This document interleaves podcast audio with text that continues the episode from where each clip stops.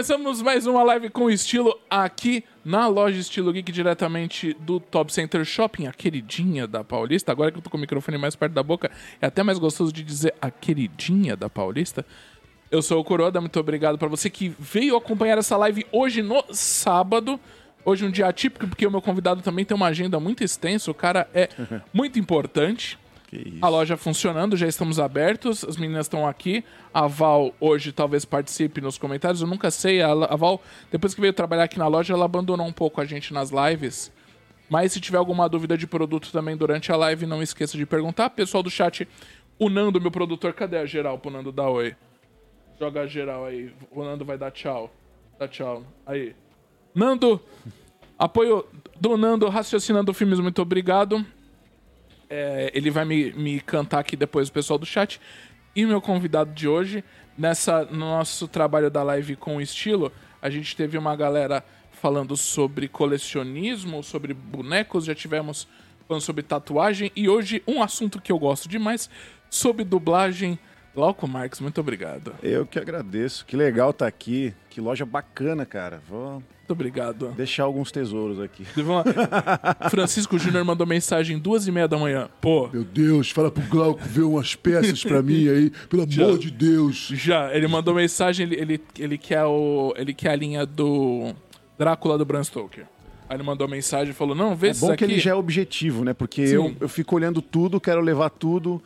Aí fica difícil escolher, acabo levando coisas que não sei nem se seria a escolha sim. certa, mas fica legal. ele já é objetivo, porque ele tem 500 milhões de bonecos na casa dele, que ele nem abriu ainda. O, o Francisco também é um, é um outro próximo convidado aqui. Ele vem. O Agenda por causa da pandemia, antes da gente começar a falar do nosso, tem do nosso tema principal, mas dublar na pandemia, por causa dos home, do, do home studio, te deu mais oportunidades, eu acho, não? Porque aí você gravar de casa. Porque antigamente o dublador, para quem tá assistindo a gente que não sabe, mas o dublador ele tem que ir de casa em casa, de estúdio em estúdio para uhum, poder gravar. Uhum. Em casa você acha que você ganhou um certo tempo. Hum. Ou você não, você não Ó, sentiu uma coisa, tanto? Uma coisa é fato, assim, é... tá exaustivo ainda, porque... Ah, imagina. Porque as o conteúdo, o conteúdo consumido, consumido através de streaming aumentou muito, porque Sim. as pessoas estão em casa. É, então estão sendo dubladas até coisas que nunca foram dubladas, mas que já existem há muito tempo. Ah, que legal. Então, o pessoal está investindo muito em coisas novas uhum. e em coisas que estavam encostadas, que não foram dubladas, ou que já foram dubladas, mas de repente tem, tem alguma emissora que detém os direitos da dublagem, Sim. mas não cede para aquilo. E, mas isso, isso só voltado. Isso, isso só sobre conteúdo. Mas isso só sobre animes, por exemplo, ou isso de uma forma geral? Tipo, outras séries, co coisas americanas? Ah, não. O, o, Os animes começaram a. Desde que a Netflix começou a investir muito na, dentro da plataforma nos animes, é, já tinha uma, um, um certo tipo de pensamento voltado para isso. E aí vieram algumas coisas que bombaram, por exemplo, Nanatsu no Taizai. Sim. ficou muito tempo na, na, no top 10 da, da Netflix. Da Netflix. É. é. Depois, acho que o próximo que veio foi One Piece, não lembro agora, de, de grande boom assim na Sim. Netflix. Aí uma coisa puxa a outra, porque os caras viram que dá certo. Dá jogo, sim. É, no caso do, do, do, do, Você comentou uma coisa ontem, o Kuroda tava em live com a gente lá no canal Mitsubukai, no canal que a gente tem lá no, no YouTube. É... Essa, essa, essa, essa parada de estar tá gravando em casa, vou, vou, depois eu volto nisso. Sim é exaustivo por quê? Porque justamente por você, você não ter que ter o tempo de ir para um estúdio, né? Eu separo sempre, vai, um estúdio mais próximo, por exemplo, é, onde gravam as coisas da Disney, para onde eu trabalho presencial demora pelo menos 40 minutos. Então Sim. eu reservo 45, 50 minutos para chegar. Então não tem mais esse tempo. Em compensação, você sai de um entra no outro, sai de um entra no outro. A exaustão é muito maior. É, você não tem mais. Você não, você não respira, né, não, teoricamente. Tem, tem vários dias que eu nem almoço, assim. Eu, Sei, sim. É um intervalinho que eu termino 15 minutos antes. Já calculo assim, o que eu tenho para terminar desse trabalho. É a continuação de ontem, uhum. então eu devo terminar uns 20 minutos antes, eu vou lá e almoço. Eu nunca trabalhei tanto na minha vida, mas é, por causa imagino. disso. Sim. É, a, o termômetro deve regularizar quando as atividades voltarem ao normal, é, porque as pessoas, muitos vão ficar em home office porque deram certo, porque deu certo, né? É, que, que- é, na verdade é isso que eu ia perguntar. Essa palavra normalizar agora é muito louca, porque você acha que na dublagem normaliza? Porque acho que muita gente, foi, foi o que você acabou de falar, tem gente que vai optar a continuar em home, né? Sim. Tem, tem vários fatores aí, né? Então acho que se normalizar é muito. O normalizar, claro, a gente sabe, a pandemia acabar, todo mundo vacinado e tal. Mas o normalizar pra. pro dublador em si não é pra todo mundo, né? Ah, eu posso. é, vai funcionar assim. Já sei de dubladores que disseram que não vão mais voltar presencial. Sei, entendi. É, ok, é uma escolha dele. Uhum. Mas vai ser uma escolha dele também. Na verdade, vai ser o seguinte: a hora que apertar no bolso, o cara volta. É, é não, eu, eu gosto. Eu, eu- só, Por quê? É. Por quê? Porque assim, ele vai se limitar a alguns produtos que vão ser permitidos a gravação remota. Porque o- o- é o cliente que decide É também. o cliente, porque você tem um. O cliente está abrindo mão de uma coisa que ele sempre encheu muito a paciência dos estúdios, que, que é a confidencialidade dos projetos. Também, verdade. Vocês Então, assinam. Tô... Você gravando em casa, ninguém tem controle se você. Vaza, se tem alguém É, junto. como já vazou algumas coisas aí. Só que a sorte é que era uma coisa meio que Discovery, assim, e aí Ah, os, sei, os sei. caras não pegam tanto no pé. Sei. é. Mas voltando, por exemplo, para produtos Discovery, que você não precisa de uma. O pessoal se equipou muito bem agora. Ok. O começo do remoto foi muito sofrido, porque Hum, hum, uh, o pessoal gravava embaixo de coberta, pegava um microfone e tentava isolar de um jeito que uh, meio que vamos que vamos assim, e os mixadores descabelando para poder colocar um som de qualidade. Eu vejo as coisas muito num, num padrão que eu sempre via hoje. Muita gente construi estúdio em casa, então eu mesmo fiz um espaço legal lá para mim para poder atender os lugares. Tanto é que ligado à oportunidade que você falou, hoje eu atendo, eu já eu dublava para o Rio de Janeiro em coisas que eu já fazia em São Paulo. Por exemplo, o Constantine. Ah, sim. Constantine eu comecei dublando a temporada dele em São Paulo. Ok. A direção era do Wellington Lima. Hum. E ele acabou a temporada, a série acabou, não renovaram, mas ele tinha mais cinco ou seis anos de contrato. E aí ele foi pro Arrow. Teve uma participação em Arrow e teve uma participação, acho que. Legends of Tomorrow, se não me engano. Legends of Tomorrow já tá, acho que há quatro anos já. Ah, que legal. É, Sim. e, e- e- e- sendo um dos, dos principais da série agora, né? É, então, o que acontecia? Quando foi para esses lugares, eu ia gravar. Mas como vem a pandemia, eu não preciso ir lá. A o próprio estúdio se conecta comigo e eu gravo. Sim, sim. E aí eu tô, eu tô atendendo a qualidade de áudio do estúdio também. é. Só que assim, vai, vai se limitar por quê? Uma Discovery não exige tanta, tanta qualidade no som e o que o pessoal tá, tá oferecendo tá tão bom quanto no estúdio Ah, para ok. Discovery, no Sim, caso, tá? sim. Não me julguem mal os colegas. É, Então é, um, e é, e é uma demanda muito grande de mercado. A gente não dubla muito menos filmes, é, desenhos, é, é muito mais reality. É muito mais. a- a- os produtos de reality é o, que, é o que enche barriga de dublador mesmo. É mesmo. É. Que loucura. é, você pega os canais Discovery, quantos canais tem? Uns 10, ah, 12? é verdade. Sim, tem um- Programação o dia inteiro. Acho que aqui em São Paulo são três estúdios que só trabalham com Discovery. Discovery. E no Rio acho que são de três a quatro também, que só Discovery. Eu não tinha parado pra pensar nisso. É. Que loucura. E, e, assim, o que favorece para esses lugares é que assim, a, a Discovery é sempre um lugar que, graças a, a esse tipo de pensamento, é, abriu uma porta para a oportunidade que eu buscava, que, que é o lance de vozes novas. Eles sempre pedem para vozes novas, Vozes vozes, novas, novas. novas, sim, sim. Eu fui colocado numa fogueira, mas aí facilita por quê? Ah, claro que tem dentro do cliente que pede o produto, tem alguém cuidando Sim. e está acostumado a ouvir certo tipo de voz da, da região Ok. tendo essa chance de gravação remota, o cara pode deixar mais versátil assim o elenco dele. Ah, pode diversificar elenco, essa que é. Então, Mas, por exemplo, a Netflix, Aham.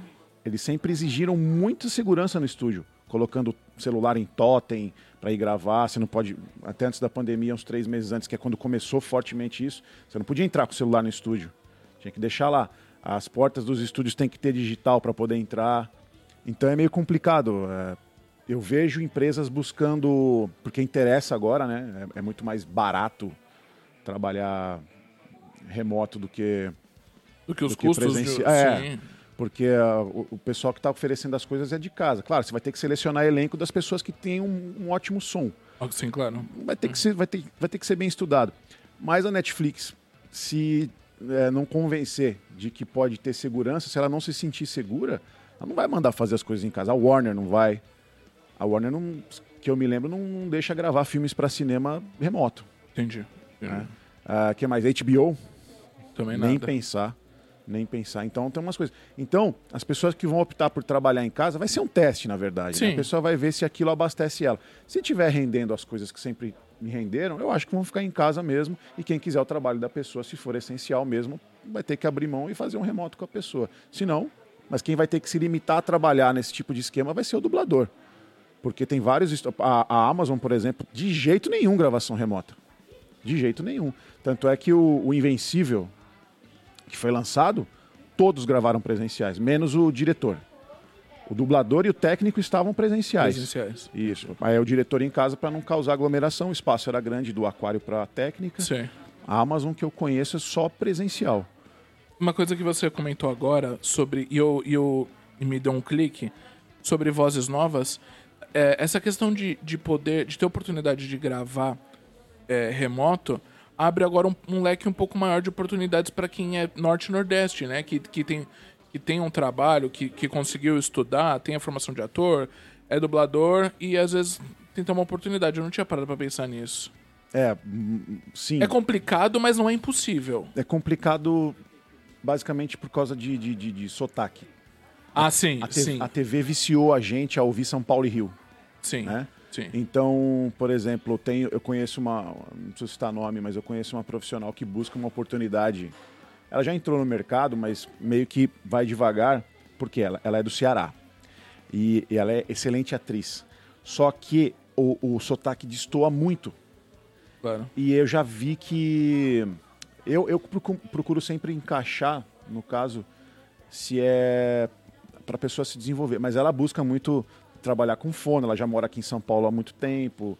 Então ela está se enquadrando. Mas às vezes, quando escapa, fica. destoa. Sei. Parece que você não está falando no mesmo plano, Não, sabe? Sei, sei. Então é isso, tem que buscar, tem que, tem que aguçar o ouvido. A dublagem, para mim, é 80% audição. Porque para você transmitir no mesmo tom e tudo mais, tem que prestar muita atenção no original. Muita atenção. A gente, na- Assistir bastante coisa também. a gente antecipou todo um assunto, né? Falamos já do- dos assuntos sérios. Acabou a live. Acabou lá, não. Do- do- dos assuntos sérios é, já nesse início. E aí agora eu vou começar. A, a Val tá me olhando. Por que você tá me olhando, Val? Tem. Que, que, que, lá vem. Que- Miniatura. Ah.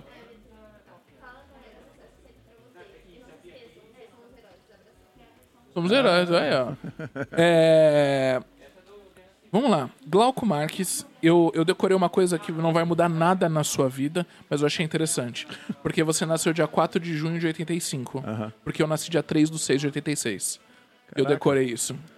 E não vai mudar um nada. Ano, um ano e um dia mais velho. Um ano e um dia mais velho. Caraca. E, eu, e, aí- e pra minha irmã, eu sou um ano e duas semanas mais velho. Minha irmã é de 19 de junho de 87. Claro que muda. Nosso santo vai bater porque Gêmeos é o melhor signo do, do Sim, zodíaco, sim. cara. Isso a gente não discute nunca. O mais genial, o mais sim. criativo, não tem o que falar. Gêmeos é sensacional, não se discute isso. Mais egocêntrico também.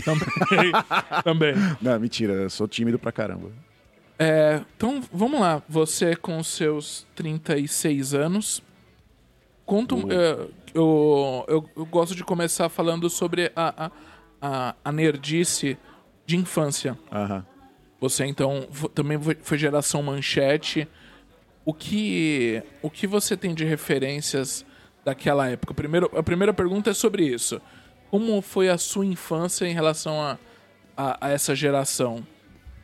Ah, acho que todo mundo dessa, dessa geração nossa é parte da fidelidade à manchete através dos tokusatsus, né?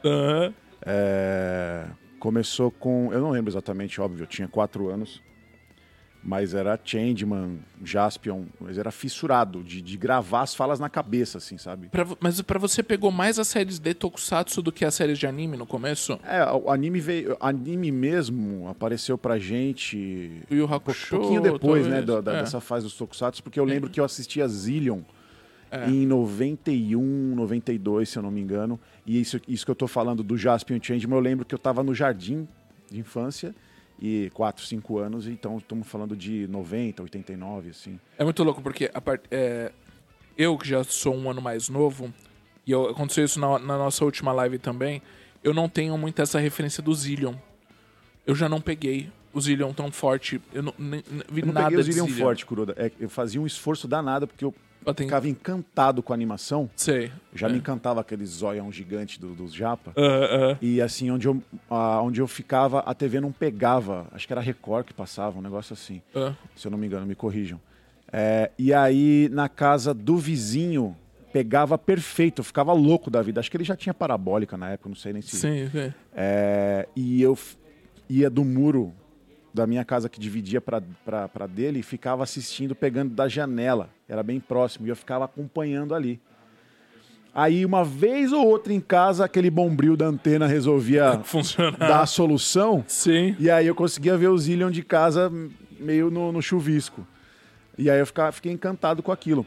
Aí o que aconteceu? Casou com dois, três anos depois, que aí já tinha um sinal legal para poder, não, não claramente, né? Sim. Mas a, a TV Manchete com a chegada dos Cavaleiros do Zodíaco, né? Sim, entendi. Com aquela famosa música, Os Guardiões do O universo. eh, Usando, usando trechos do filme do, do Abel, que também não tinha nada. Nada não, é. a ver, que absurdo, Nando, Nando né, que, é, que é fissurado em Cavaleiros do Zodíaco também, a gente tem uma ligação por causa disso.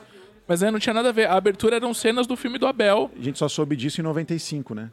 quando veio o filme. Que, por sinal, eu tenho só um, a título de curiosidade também, aproveitando que a gente tá falando sobre essas coisas. Eu comprei o box de DVDs dos quatro filmes de Cavaleiros, quando, quando lançou. Ah, eu tenho, eu tenho tudo também. Só que quando eu botei o filme do Abel que eu mais queria ver, eu me decepcionei. Porque redublou. Redublou. E aí, tem, e aí depois eu achei no YouTube é, a, a dublagem clássica desse filme, mesmo com, com os erros que eram comuns da época. Todos os, todos os, todos os filmes foram redublados. Quando é dublados. É, mas eu, gostava muito da, da, da voz e como e eram. E até essas músicas no meio do filme do Abel, a própria voz do Abel. A Atena, minha irmãzinha Atena. É, eu tenho minha pequena irmã. Eu adorava isso. Drauzio de Oliveira, grande voz da dublagem. Classicaço. É, e aí, você foi geração manchete. E chegando agora aqui no, no nosso, no nosso tópico da Estilo Geek. Colecionáveis quando você era pequeno. Os famosos homenzinhos. Homenzinho. Bonequinhos. Hominho. Hominho. Hominho. Tinha. Colecionava? Tinha alguma coisa? Ah, tinha, mas era assim, não, não existia essa postura para criança de colecionar. Tá. Eu adorava brincar com o que tava e receber de presente, né? O que tava em alta na TV, por exemplo. Eu lembro que eu adorava o, o Rambo, o desenho do Rambo. Sim.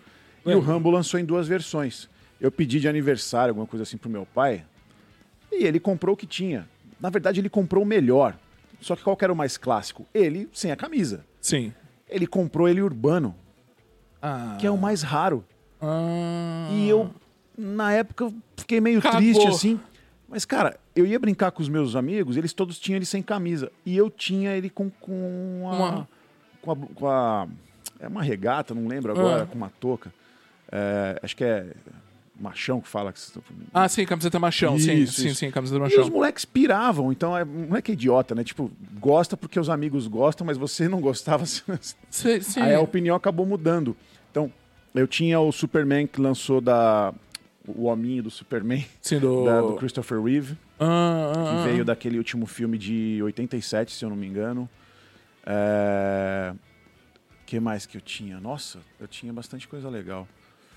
Mas aí pegou, entrou na onda dos Cavaleiros também, dos, dos, clo, dos, entrou, 20? entrou, mas entrou dois anos depois de já lançado, porque. de- já lançado o desenho, porque eram muito caros. Ah, sim, na época, sim. Ah, e aí eu. A propaganda pra mim já era ridícula. Porque juntava com a série, eu tinha boa memória. Jabu de Capricórnio, É, é, que matava. com a venda só de Cavaleiros de Ouro. E aí você mostrava os Cavaleiros de Ouro e, e- e quando exibia da primeira vez, existia uma limitação de episódios, não se chegava nas 12 casas. E eu não entendia por que, a porcaria dos bonecos eram só de ouro e não tinha aqueles da Guerra Galáctica, que era Sim, aquela que a gente estava assistindo. Sim. Então, eu não queria, assim, sabe? Eu falei, ah, vou comprar uma coisa que eu não tô assistindo. É uma meio que assim. Não que eu pensava dessa. Sim, forma. sim, sim. A criança é muito. É resposta muito rápida. Sim. Aí, em 96, a gente já tá falando de quando chegou a fase de Asgard. Ok. Aí já tinha mais acesso aos. A minha mãe me deu, na época, o Ceia.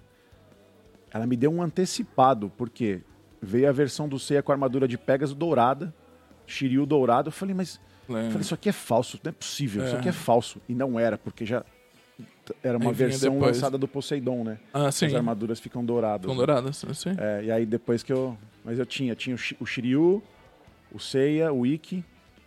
É, aí eu brincava muito e perdia as peças, eu não colecionava. Então eu brincava mesmo, eu ga- gastava os meus bonecos. Eu não, não comprava, viu, Francisco? Eu não compro para deixar guardado. Eu não monto um museu na minha casa, seu acumulador. Eu brincava, perdia as pecinhas, aí o tempo o boneco foi ficando praticamente pelado. O Adrian, por exemplo, tem o Hector do Samurai Warriors. Sim. E ele guardou ele sem a armadura divina dele. Sei, a, a É, branca. tá- tava lá Ah. com acesso pra gente, a gente devia ter mostrado ontem. Mas eu não guardava, assim, é, ficava jogado, aí sei lá, o cachorro pegava e tal. Depois de velho, trabalhando já com, como desenhista, é, velho assim, era jovem. Aí eu comecei a comprar o- os, os Cloth clo- é, é, eu, falo, cloth. clo- eu, falo, eu falo cloth meat. Cloth Meat, é, isso aí. É. Aí eu comecei, tem até hoje lá, eu tenho o Sagitário, eu tenho o Ceia Urbano, eu tenho o Aiori, eu tenho o Camus, eu tenho as. Eu tenho acho que os três clássicos da. da, da de Hades lá, os, os de ouro que tinham a Sapuris, Ah, sei, sim. O, o, o, o Saga, o Camus e o. e o Shura. e Shura, sim. Isso. Mas aí depois eu comecei a ficar muito fora de assistir as coisas. Eu fiquei, fiquei uns 5, 6 anos é, fora. Desliguei as antenas e ia Sim. só nos eventos. Porque eu trabalhava o dia inteiro e fazia faculdade. Então eu meio que vivia para isso. Quem faz, quem faz faculdade de exata sabe que você morre pela faculdade. Não façam por isso, sabe? Qual que, e qual que, qual que é a faculdade? Qual que é Eu a sua? sou formado em ciências da computação. Ciências da computação. É. Você imagina o tanto que eu estudei. Eu me formei sem nenhuma DP. Oi, nossa senhora. E aí eu fiquei um pouco fora. E aí, quando eu saí da faculdade, aí que linkou com eu buscar o que eu realmente queria. É, comprei um boneco ou outro, mas não era grande colecionador, não. Nunca fui, nunca fui. O. Como. E qual, Mas eu qual- adoro boneco. É que a gente fala, eu tenho uma história que eu vou contar sempre, que é o Nando sempre quer me bater, porque chegou uma época dessas do Cavaleiro do Zodíaco, das primeiras versões, eu juntava tudo num saco. Então eu misturava depois bonequinho com armadura, armadura de um com armadura de outro, num Eu também. saco só. Eu também. Eu era meio desprendido. Eu era desprendido, era exatamente isso. Eu colocava armadura. Eu queria ver como é que o Seiya ia ficar com a armadura de dragão. Eu misturava tudo. Ah, na época também, os bonecos. Poxa, quando veio o Tokusatsu, eu tinha o Jaspion, eu tinha o Jiraiya. Sim, Eu- sim. Cara, a, a versão, a primeira versão que a gente teve de acesso dessas de troca de armadura era o Inspector. Isso que eu ia falar, sim. Aquela versão luxo lá era demais. Eu, eu, eu tinha o, o Liuma, o Biker e o E Hyter. o Hyter, sim. Nossa, era demais aquilo. Eu lembro que tinha uma versão que era é, até um pouco que você tirava a armadura, tinha algumas coisas. O carro que virava era, era branco e virava vermelho, que é onde ele se transformava. Isso, o Era- Win Squad. Um Squad, que é da. Era da Glaslit, se eu não me engano. era, exatamente. Nossa, era demais. Eu não tinha esse carro. O, o Glauco, ele, ele é mais voltado para, o, para os tokusatsus, que é- até vinha com a camiseta do Google Five em homenagem a isso, porque é, é, é um pouco da onde eu venho. Então aí eu tenho que explicar para você que está assistindo a gente, é, ou assistindo ao vivo, assistindo gravado, ou ouvindo a gente nos agregadores de podcast, ouçam também a live com estilo. É, Tem... Os tokusatsus eram as séries que passavam, e ainda existe até hoje no Japão, de super-heróis, como Jaspion, Changeman, Flashman, é... Jiraiya, não sei se já falei. Então isso é chamado de tokusatsu. Que é da onde eu, da onde eu, eu, eu me, dei me, me senti melhor e conheci pessoas, fiz amigos até hoje. E o Glauco também é um pouco dessa linha. Que a gente vai falar mais sobre isso daqui a pouco. É, você falou de dessa coisa da faculdade e tal. Como que você trabalha, você trabalhava com o quê? Também era tudo voltado na área de ciência da computação. Não, nunca trabalhei voltado na área de ciência da computação. Não? Não, isso é curiosidade. Por quê? É, eu trabalhava desde os 15 anos com meu pai no escritório. A gente Uhum. desenhava para a indústria têxtil, né? Então a gente é, meu pai é, um- é o melhor desenhista têxtil que existe no país. Tá um pouquinho em baixa porque devido a algumas coisas de industrialização e tal, Sim. a, a indústria têxtil foi mais prejudicada em crises e tudo mais. Mas é, tem a ver com uma sequência de como eu. É, é mais ou menos isso, porque para entender até, até onde te deu esse clique do que você trabalhava, e aí você se formou, e aí de repente você. Tá, e agora você é dublador, tipo. Ah, tá. Então, aí antes da. é, eu- a gente cai na, naquilo, eu falo sempre, você. Tudo bem, da minha idade deve ter filhos como os meus, que o meu mais velho tem sete, tá pra fazer oito anos já. Cara, eu nunca vou exigir uma faculdade do meu filho terminando a escola logo de cara. É Ah, o pior sim. erro que um pai pode cometer. E, e- e- e, assim, na maioria das vezes é o pai que des- define a, a carreira do filho, né? Não, eu, tem que ser médico, filho, não sei o quê. Pô, vai, vai você prestar o vestibular, não seu filho, entendeu? Vai você ser médico, não seu filho. Com 17, com 25 anos, o cara não sabe o que ele quer ser da vida, é, entendeu? tá complicado, sim. Com 30, ele vai ter uma ideia e ele pode implementar isso. Mas aí caí nessa, naquela rotina que os pais. é, A gente pegou uma fase que os pais. tu- Tudo que eles tiveram de deficiência na infância, eles queriam suprir com os Sim, filhos. é, sim, claro. Acho muito lindo isso. É. Também penso assim, também quero. Só que hoje eu vejo dificuldades que eu quero pôr para os meus filhos, co- colocar para os meus filhos para eles poderem evoluir cada vez mais. Uhum. Então já era para eu ter entrado na dublagem com 17 anos. Porque eu já tinha feito coisas de teatro, eu só precisava apresentar na época, hoje já mudou. Na época você poderia Juntar presta- tudo. né? juntar tudo, prestar uma banca e ser aprovado, ou juntar tudo e esperar um julgamento de, de banca lá. Sim. É, Só que eu já ingressei na faculdade, eu não tinha tempo de respirar, eu estudava de domingo a domingo. Então foram quatro, quatro anos e pouco que eu atrasei um pouco o processo. Não, tudo acontece como tem que ser. Sim. Não tô... Mas então você já fa- então no seu caso você fazia teatro quando era quando era mais novo, quando era Sim, sim, sim, sim. adolescente. Sim, apresentei umas três, quatro peças assim, que me para tirar, para desinibir um pouquinho e tal. Antes de, de- E aí depois eu fui procurar mesmo uma, uma escola de teatro, fiz lá no, no Plínio Marcos. Ah, você fez Plínio Marcos. Isso, né? O, o falecido teatro. E, e aí já emendei um. Só que assim, antes de emendar curso, esses anos todos eu ficava treinando em casa, mesmo na faculdade. Eu baixava programa, meu pai, estiver assistindo, ele é testemunha. Acabava, quando eu tinha férias, por exemplo, de faculdade, acabava, se eu não tinha treino de ninjutsu, acabava, eu ficava ligando lá, eu baixava a legenda e o filme em duplo áudio, deixava no áudio original e a legenda eu ficava adaptando para poder dublar e caber na boca. E aí eu comparava com o áudio dublado daquela produção que tinha uma dublagem referência bacana, tipo as coisas da Alamo, por exemplo. E eu ficava me cobrando. Eu ficava, nossa, tá horrível isso, nossa. Caramba, porque você passa por um processo inicial de odiar a sua voz, né? Sim. Quando você ouve a primeira vez. Sim. É, hoje não, hoje eu tenho um caso de amor com ela. Mas é. E foi assim. Então, antes de entrar num curso de dublagem, já estava 5, 6 anos, pelo menos, é, treinando sozinho. Então, na hora que eu entrei, eu já tava um saltos muito. Tava nadando de braçada perto dos colegas. Dos sabe? colegas. Engraçado que você. Ontem você falou algumas coisas né, na live que eu, que eu participei ontem com o pessoal do Mitsubukai, mas é engraçado você tem essa coisa do, do se cobrar. Você, você é um que eu vejo que fala muito isso, que você estava falando sobre. sobre você manda, mandando um áudio ou fazendo alguma coisa para um fã e tal, se cobrar. E agora você falou de novo sobre se cobrar. É, eu achei isso interessante. Claro que, como, como é uma particularidade sua, talvez você não, não perceba. Não é que você não perceba, mas. É, pra você já é normal, né? Mas. Eu. A gente. Tem muito assunto, é muito louco isso, mas. Talvez isso. Você acha que isso pode ter, pode ter te ajudado, por exemplo, a ser um diretor melhor? Porque você, além de você dublar, você dirige. Então, isso, isso te torna ma- mais, mais, mais chato ou mais crica ou qualquer coisa assim? É, eu acho que dá para inverter um pouquinho. É, o fato de estar dirigindo me torna um dublador melhor. Ok, Muito melhor. entendi. Porque você enxerga nas pessoas as dificuldades que você tem e não enxergava só dublando. Ah, sim, sim, sim. Porque é sim. uma coisa, parece um filme passando na tua frente e você vai ajudar a pessoa. Puxa, eu tô ajudando, eu dei a solução para a pessoa, mas eu não dava a solução para mim quando. Aí Quando você, você acaba deu. se resolvendo muito mais fácil.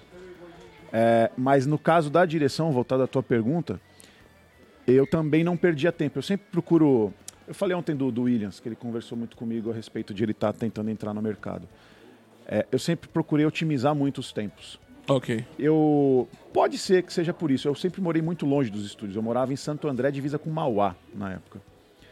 Então, pô, Vila Madalena são pelo menos duas horas e pouco de condução para chegar. É... E aí que eu fazia? Quando é, o, o meu trabalho, as coisas sempre acontecem como tem que ser. Uma dificuldade impulsionou eu a dedicar meu tempo à dublagem. Baixou muito o trabalho de desenho. É, a gente mal estava conseguindo pagar as contas e meu pai muito muito anjo assim ele não vai lá nem tem tanto trampo assim o que tem de tempo para você fazer dá para fazer de boa tal aí eu otimizava meu tempo por exemplo mesmo não tendo escala eu já me isso isso isso é uma coisa que eu nunca citei ó é verdade Ah, aquilo que você, aquilo que você projeta ser na vida é, seja antes de ter aquilo. Por- eu sempre ouvi muito isso e agora está fazendo um pouco mais de sentido. Tive Tá. um insight aqui. ah, Porque eu já me comportava, sem saber, agora que eu tô, tô lembrando disso, eu já me comportava como um dublador mesmo sem estar dublando. Porque eu ia todo dia pro estúdio assistir dublagem. Ah, sim, sim. Eu saía de casa e ia. Já criava Isso essa gerou. rotina. né? é, era permitido na época. Hoje não Sim. por causa das seguranças, Sim. confidencialidade e tal.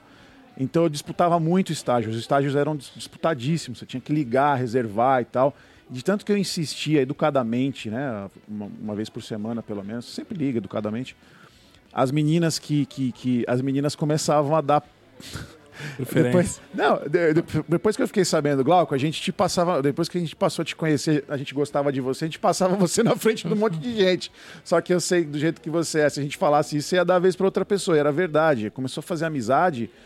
a- as amigas produtoras, a, a Isabel, por exemplo, da, da, da, da DPN, nem tá mais, tá morando na Bahia. É, gosto tanto dela. Ela fazia isso. Não, você é educado. Muita gente vem aqui é, é, é metida besta, não sei o quê. Eu Sim, falei, sim. nossa, sério? Aí eu começava a assistir. O que, que é o estágio na dublagem, Coroda? Você fica assistindo, só acompanhando. Você não tem remuneração de nada. É Sim. só. E eu otimizava meu tempo. Mas aí, inconscientemente, acontecia o quê? As pessoas iam marcando. Ah, esse menino de novo, mesmo que não fala, mas a cabeça assimila. Claro. Isso aqui. A memória é. É, aí quando eu já tinha é, é, aparecido com algum diretor ou outro que eventualmente ia dublar naquele estúdio que eu estava fazendo estágio, ele falava, ô Glauco, você tá aí? Aí eu falava, é sempre legal assistindo e tal. Falar pro diretor, pode tirar da cadeira aí, viu? Já pode usar já. Já tá pronto. Para coisas pequenas pode usar à vontade, aí você mede. Eu lembro que a Angélica Santos fez isso. É, na- foi, foi uma das minhas professoras. É, na DPN, o Fábio Moura, que é o, o Shura de Capricórnio, ele estava dirigindo um doce de pessoa, um dos caras mais educados que eu já conheci. É, eu tava lá, e ele assim, ele permite você fazer o estágio e ele te explica várias coisas, ele con- conversa com o estagiário. Ah, ah, ah. Muitos não conversam, 90% não conversam. Ficam fazendo o trabalho porque é rotina pauleira, né? Sim, sim. E aí, quando ela falou isso, ele me tirou. É, do- um dia depois, eu recebi minha primeira escala com ele. Então, uma coisa foi ajudando. Então, eu otimizava os meus tempos. Nessa época, eu tinha, vai, du- uma por semana, uma escala por semana, duas por semana, ou uma semana sem nada. Sem nada, Só que eu sempre ia disputar os estágios. Então, as pessoas sempre estavam me vendo. Claro. E eu otimizava meu tempo por causa disso. Dentro disso eu treinava e ia fazendo as coisas. Claro que dá ansiedade, claro que eu ficava. A hora que meu celular. Se o vento empurrasse meu celular, eu já achava que era vibrando para poder ter escala. É agora. É agora. Então, As coisas foram acontecendo assim. Então, é, lembrando agora, eu já me comportava sem saber como um e as coisas foram atraindo. Porque eu imagino assim: as pessoas que me viam lá entendiam que eu estava levando a sério, que eu não estava de Claro, brincadeira. claro, porque eu fiquei sim. seis meses fazendo isso. Seis meses só, assistindo. Eu dublava uma coisinha ou outra. né? Apesar de ter começado na Alamo, já peguei a fase final da Alamo. Sim, Mas era, para quem está começando, é, é network total. claro. Você tem que ter o, o QI, né? Tipo, quem indica, Indica, e tal. sim. Mas para indicar, tem que prestar com qualidade, né? Isso você tinha quantos anos? Eu tinha 25, 25, então já são 11 anos. tá indo para 11, é. 11 anos.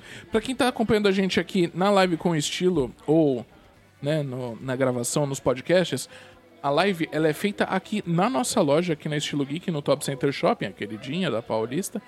E hoje, e é a primeira vez que a gente grava de sábado. Então, se você estiver ouvindo barulho, zum, zum, zum, não se preocupe, tá? A gente faz a live aqui com a loja funcionando, tá? Que as meninas estão trabalhando, tá cheio de gente aqui.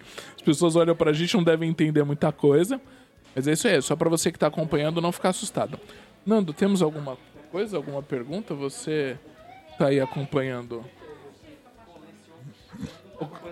Ah, o Nando, é, o Nando, o Nando do colecionando. Eu tenho o Nando do Raciocinando Filmes e tenho o Nando do Colecionando. Que é um, é um cara muito legal que tá fazendo também um trabalho. Eu já falei pra ele que logo, assim que tiver a agenda, eu vou, vou trazer ele aqui. É, um abraço pra você, Nando. Vamos lá. É, os assuntos, durante, enquanto você vai falando, a gente vai, vai puxando o assunto, pensando, e às vezes eu me perco, eu vou e volto. Aham. Às vezes é meio meio que um túnel do tempo e a gente vai indo e voltando. Ah, à vontade. Tem uma pergunta que eu faço básica pro, pro dublador, então, que é, você lembra é, a sua primeira, a sua primeira protagonista, você lembra qual foi? Lembro. Lembro. o que, lembro. que foi?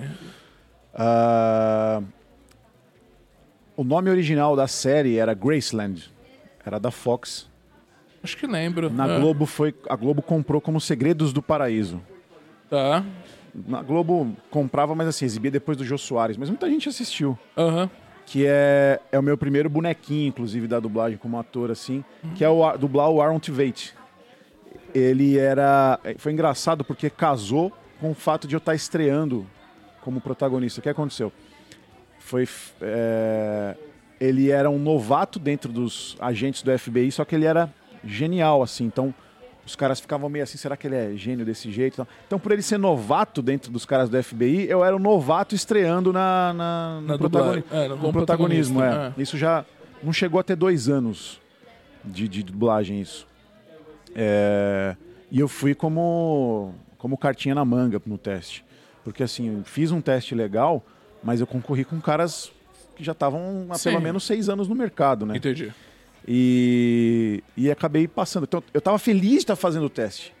Você tá no meio disso já é bacana. Eu Falei, caramba, que legal. E assim, é uma coisa que eu vejo contrária aos meus colegas que eu sempre troquei ideia. O fato de estar com caras muito bons no teste, eles ficam nervosos porque eles tentam ganhar. Eu não. Eu fico muito mais de boa. Quando eu... Mas você você sente isso? Você tem essa, essa percepção de que isso acontecia de verdade? O quê? Do, do, do, do seu colega estar realmente nervoso por uma. Não, eles comentavam comigo. Falou, Ah, eles comentavam? fiz o teste lá, mas é com o Alfredo Rolo. É com o Nestor Chiesi. Sei. Puta, aí sei o que, que eu ia fazer pra ganhar. Eu falei, sério, você fica nervoso? Eu fico nervoso quando é alguém mais novo. Quando eu sabia na época. Hoje eu não fico nervoso. Faço, eu nem quero saber quem tá fazendo o teste hoje. É, e aí eu falei, ah, eu? Eu não tenho nada a perder. Eu que tô correndo por fora. Aí você ficava relaxado, o negócio fluía legal. Agora, quando era alguém mais novo, tal, se, tipo, você era a voz mais marcada da situação, aí você começa a gerar um, um pouquinho de preocupação, porque clientes normalmente, normalmente procuram vozes novas. É uma, Ah, é uma bobagem que eu pensava, hoje eu não penso mais assim, não Aham. tem nada a ver. Senão as vozes não se repetiam, né? As pessoas não, não iam trabalhar. que, o, o que é muito louco, a gente, é, porque. Mas vocês estão vindo, vocês são. Eu posso pensar em alguns adjetivos, mas, adjetivos, mas vocês são uma nova safra de dubladores. Porque você tem a época de Wendel Bezerra, é, Baroles, por aí vai, que eram marcantes também. Foi muito marcante de uma geração, principalmente com animes. E aí vem vocês agora também começando a ficar a, a- a serem marcantes nessa nova safra. É, eu também é uma coisa que eu acho muito legal, que eu não imaginava que, que isso ia acontecer. Porque quando começa a acontecer, você fica meio assustado. Tipo, ah, essa voz é nova, ah, ele tá aqui de novo, aí tá aqui de novo tal. Eu não sei se é porque a gente fica na expectativa de ouvir os antigos. É... Ou, ou é, só uma, é só uma sensação diferente. Porque às vezes você fala, ah, não é tal pessoa, não é tal dublador famoso. Um pessoal novo. Isso não, e não, é, não é desmerecendo, né? Não é ruim. Não, sim, sim. É, isso é- isso é, é muito fácil de, de explicar. É, a gente a, a- a gente se sente mais agradado quando as coisas são familiar. Sim. Você falou das vozes que você conhece e que gostaria de ver nos produtos X. Você esperava ver nos produtos Sim, X. sim. É a mesma coisa. É, com quem que você morou na tua infância? Pai, mãe? Meu pai, minha mãe e minha irmã. Então, sim. se de repente trocar seu pai e sua mãe pelo seu tio e sua tia, você vai continuar vivendo provavelmente bem, mas vai estranhar muito, Sim, claro. porque não é tão familiar quanto eles. Verdade. É, tá- aconteceu recentemente no, no produto, depois a gente deve falar sobre isso. E aconteceu também no muito mais, eu tomei muita pancada, mas eu soube ol- olhar o lado positivo, que é no, no, no filme do Rei Leão. Ah, ah, vamos, pode ser, vamos, vamos entrar nisso Porque, então. porque s- substituir o Mauro Ramos, é, você está mexendo com a, a, a galera da nossa geração. Sim, e a, me- e a Que memória eu também afetiva, queria né? ele no, no Pumba. Ele Aham. fez o teste pro Pumba. É mesmo? Ele é. fez junto comigo. É uma coisa muito fácil de entender. Não era o mesmo, a mesma voz no original e a proposta é diferente. E quem fez o Pumba no original é o Seth Rogen, Sim. que é um puta ator de comédia e tal. Sim. Então ele. ah, o match de voz pra Disney, Não tipo, cachou. eles, eles queriam uma coisa de. O que eu coloquei aqui no original tem que me remeter em outro idioma. Deve ter ficado maravilhoso o teste dele você vendo o Pumba, mas tipo, com a voz do cara não orna tanto, sabe? Eu, Sim, eu sou meio contra isso. De- ele tem totais condições de fazer. Ele é o Pumba. É que não fala, ele é o Pumba. É o Pumba. não- ah. Só que eu tomei po- porrada pra caramba um monte de gente da nossa geração. Muita gente gostou também, eu não vou negar. Mas, é aí que tá. A minha geração não é essa galera. Até falei pra uma colega, que até foi meio grossa comigo, falou assim... Ela falou, ah, você fez o Pumba, mas pra mim o Pumba é o Mauro Ramos. Eu falei, mas eu também, pra mim é o Mauro Ramos. Não tem problema, eu não dublei pra sua geração, eu dublei pra geração dos meus filhos. É, verdade. Mas é verdade. Verdade. E, É isso. É, é- é- é exatamente isso. É uma nova geração. é, é uma nova geração. Não dá, não dá para ficar atendendo o fã nostálgico, que é uma coisa que a gente sofre demais em qualquer coisa assim de fandom, né? É o nostálgico. é- é- é que assim, eu tô usando a palavra nostálgico, mas em alguns casos eu uso a palavra manchetossauro. Sim. É o manchetossauro, é o cara que, que tá com aquilo na cabeça, né? O lance de não substituir e você entrar como primeira opção no personagem aconteceu duas vezes, em dois personagens de pe- peso muito grande. Aconteceu em Naruto e aconteceu em Dragon Ball. Ah, Que, por exemplo, começou o Naruto Shippuden, ah, ah, os, ca- os caras já ficavam de olho em que- quem seriam as vozes dos personagens novos. Sim. O Yamato é um personagem de peso em Naruto Shippuden, Sim. o Capitão Yamato. Então, aí vem, o pessoal fica, sabe que tá dublando pela boca pequena. sim, sim. Ah, bota o Silvio Giraldi, bota o Marcelo Campos, bota os- o Hermes, bota tudo As vozes, as vozes mais marcantes, sim. aquilo que é familiar, é normal. Aí eu lembro que o primeiro episódio o Yamato fala uma coisica de nada. Só que o pessoal já, caraca, quem é? Ele não era conhecido, eu tinha estamos falando de 2014, eu tinha ah, quase, não tinha quatro anos de dublagem ainda. E aí ele só volta no episódio 33. Então quando eu fui fazer, é, é uma coisa já mesclada. que Eu, eu entro em- envolto a vozes familiares. Então aquilo pode te impulsionar se você fizer um bom trabalho. Eu nunca trabalhei bem minha, minhas redes sociais até a parte do, do One Piece. Sim, entendi. Que aí tive orientação e tudo, e aí o, o Zoro fez um boom na- na- nas minhas redes. O, um, Mas é no, no Yamato, e aconteceu nos Amas também, a mesma Ah. coisa, no Dragon Ball Super. sim, Eu não, também não sabia trabalhar nem nada, só queria dublar e ser feliz. sim, sim. E aí era isso. Ah, bota o Hermes, bota o não sei o quê. Só não o Marcelo, porque ele era o Trunks, né? Sim. Mas era isso. Aí quando souberam que, que, que era eu, quem é? Quem é? Não Quem sei é o quê. Aí eu Glauco falei, não, fez o Capitão Yamato, não sei o quê. Ah, mas vai ficar uma porcaria e não sei o quê. Aí eu recebi, eu achei muito legal isso. Ninguém precisa fazer isso, mas eu acho Uhum. legal. Muitas pessoas me, me escreveram pedindo desculpa, eu dizendo, eu pensava muito mal de você. Eu fiquei agorando para que não desse certo e trocasse a voz sem ter visto, mas na hora que eu vi, eu fiquei encantado, não sei o quê. O, Então, o- o público, curiosas. o público falava, que É, legal. ah, é, ah. mas foi muito receptivo, assim, porque é um personagem novo, eu não tô substituindo ninguém, né? Sim, claro. Eu- eu só tinha ficado numa dúvida em relação ao, ao, ao Yamato no Naruto, mas você faz ele durante a série toda, não... Sim. Ah, Sim, tá. sim. Eu tinha visto depois uma outra coisa e eu fiquei com, com essa dúvida. Sim. É... A gente... Eu tenho que, eu tenho que, eu tenho que ir psicografando as coisas que eu quero perguntar É, é e falar. coisa. É muito louco. E se Nando tiver pergunta aqui, alguma coisa, me avisa também. Eu, eu que sou massa? Quem falou? Ah, o Axel. Ah, o Axel. Axel, um abraço pra você, Axel. O, o Axel é um, foi, é um amigo nosso que ele é, ele é cantor e dublador português, mas tá fazendo trabalhos no Brasil. E aí já participou de live aqui com a gente. Um abraço, viu, Axel? Ah, legal. É, esse, esse negócio do protagonismo é, não desse de- quando quando que você viu então quando que você começou a não é ficar famoso mas que as pessoas começaram a te notar e aí isso é, é, você foi com o Yamato mesmo foi com Não. que assim público te procurando ou ah quem é Glauco Glauco Marques quem, que- É, é, funciona assim também. O Yamato foi o primeiro grande personagem em anime, né? Hum. Mas e aí, quem, quem mais que você fez? Então ainda é o primeiro. Vamos falar, vamos tr- tratar o Yamato como um boneco, é o primeiro colecionável. Sei. Então ninguém tá muito afim de olhar uma prateleira com um boneco só. Já que a gente tá numa loja de figures, né? é verdade Aí quando veio os Amas, aí não veio os Amas, veio os Amas e o Yamato. Você traz, um, traz uma prateleira com dois, já são dois sei ok né? a coleção já fica legal Aí o, o Yamato e os Amas potencializaram até um outro personagem que não é tão conhecido, mas a galera que acompanhou o Bango Stray Dogs adora, que é o Sakenosuke. O Oda Sakenosuke, que é o personagem que eu mais gostei assim em termos, eu gosto muito de drama com com Ai, como é que fala? Essas coisas que não são realidade. É de Ficção, o cara Ficção. fugiu da cabeça, por ficção. Então, ele é um cara, por exemplo, que prevê o futuro três segundos.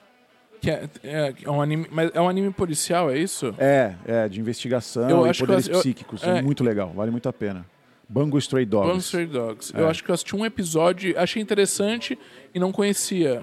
É engraçado, eu entra- ele entra na segunda temporada Ah, e ele tem seis episódios. O meu personagem entra em seis episódios cheios. ah ok. ok. né? Ele tem, uma, ele tem uma participação nesses episódios. E eu adorei fazer. Então, ele não era tão. Se eu fizesse só ele, ninguém. Mas aí os Amas e o Yamato Já deram uma É, puxada. é, É, é, é. Aí teve também. Aí. Eu nem imaginei. Aí eu participei de uma coisinha em Bleach que eu postei esses dias aí, no mês passado. Falei, ah, nem, nem sei o nome do personagem. Ah, não lembro agora, mas, Mas, a sei, galera sei. manja, entendeu? Ah, sei. E o Bleach eu assisti, eu lembro que até o episódio 100. Eu não consegui acompanhar, não me pegou tanto o Bleach. Eu. O que mais? Ah, O Pum- Ah. Aí o Pumba já entra também nessa época. o Pumba entra. já- É em 2019 só, né? Não, é, Nossa, estamos foi- falando de 2014, 2015, por aí. Nossa, foi só 2019? Pra mim É. parece que já é mais antigo. Julho de o Pum- 2019. Ah. Aliás, essa semana tá entrando com uma promoção, acho que em Cinemark, se eu não me engano. Toda quarta-feira, exibição do Rei Leão de novo do, do live action. O que, que foi? O que, que foi? Vocês estão. Ah. Ah, Rafa de Estádio, que é da, da Black Nimbus, um abraço. Ah. Ó, vai mandar Ó, abraço. você tava em São Paulo? Aí, ó. Ô, Yuri, você tava em São Paulo nem, nem, nem mandou mensagem, cara. Que que é isso? Que desfeita, cara. Vou riscar teu nome lá da escala. Brincadeira, tá Eita, lá. nós. O de estádio não, o de estádio eu falei, o de estádio eu falei. O pessoal da- das meninas aqui adora tatuagem. Então aparece o pessoal da Black Nimbus, as meninas ficam tudo, ai meu Deus, ai meu Deus. Muito bom, um abraço pra vocês que estão assistindo a gente, estão acompanhando aqui. Eu tava com uma, não é uma dúvida, mas é, atitude de curiosidade. O- os produtos Disney, se eu não me engano, é, são um pouco mais é, chatos e tem todo um esquema, não tem, em cima disso, de, de confidencialidade e tal, e depois Sim. o... E eu não sei porque, parece que eles também dão uma valorizada, é, tanto que a... você fez... é, tem fotos oficiais, juntaram todos os, os dubladores, eu acho isso uma coisa legal também pra... Pra, como reconhecimento, né? O evento do Rei Leão, no caso, você tá falando? Sim. Foi uma divulgação muito forte. É, eles fizeram um evento de para tirar fotos, é, encontrar o pessoal. A gente gravou coisa, acho que foi pro Fantástico, se eu não me engano. Ah, que legal. Ah, É, acho que foi só o- os personagens que foram gravados pro Fantástico era o Simba, a Nala, o Timão e o Pumba. É que quando entra o Timão e o Pumba, assim, falando dos personagens, o filme é deles, né? O filme é deles. Como personagens, o filme é deles. E aí foi muito legal. É, eu conheci, eu tive a chance de conhecer o João Acaiabe, que é o que é o Rafik, que é o tio Barnabé do sítio do Pica-Pau Amarelo. Uhum. sim, acho que fez, se eu não me engano, Chiquititas também. Me corrijam, não sou muito bom. que- Quem manja é meus filhos.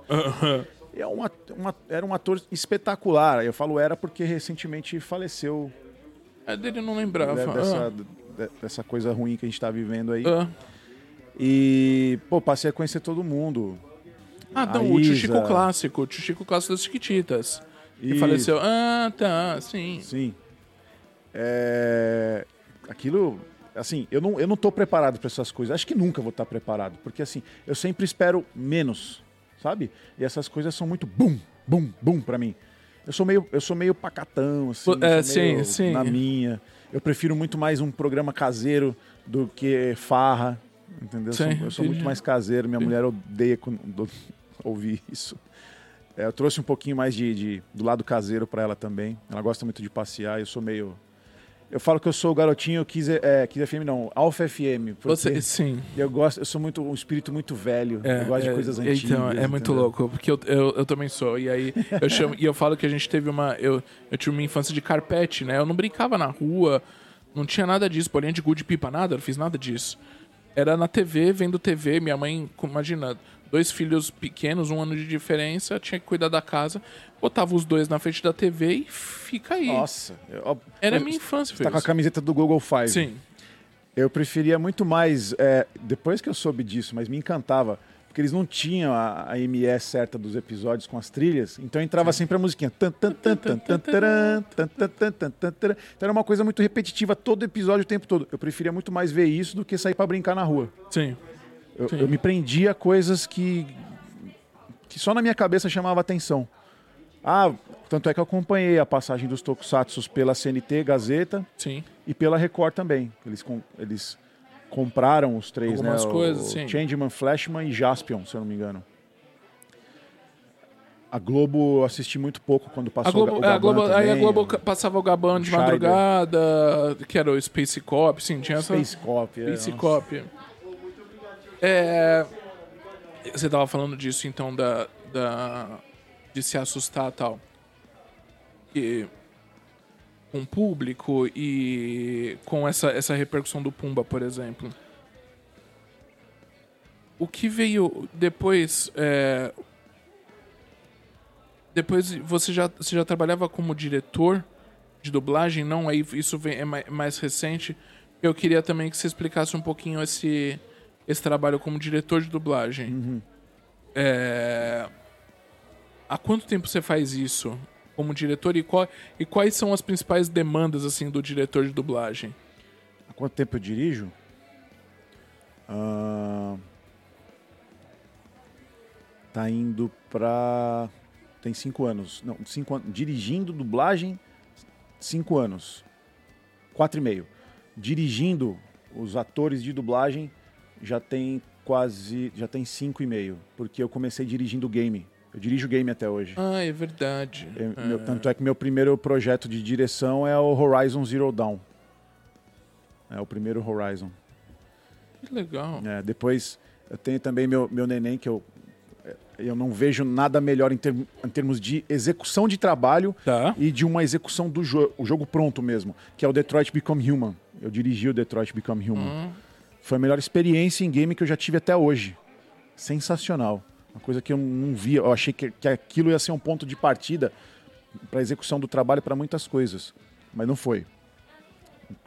Mas voltando ao que você perguntou. Só, só, pra explicar também pras pessoas, é, dirigir um game é diferente de dirigir um filme, porque Sim. no game você tem algumas vezes só as falas, né? 95% você só tem áudio. Você só tem áudio. Áudio e texto. Você, vo- é, você, você praticamente reproduz no mesmo no, num, num tom, no mesmo tom e na mesma reação, é isso, né? Isso. Por isso que eu te falei que, na minha opinião, e através dos- das pessoas que eu, conhe- que eu que aprendi, a Wendell, até hoje eu aprendo com ele quando dirijo no Sandy, por exemplo. Uhum. É, o Marcelo Campos foi meu último mestre de verdade, assim, de, de dedicar o seu tempo.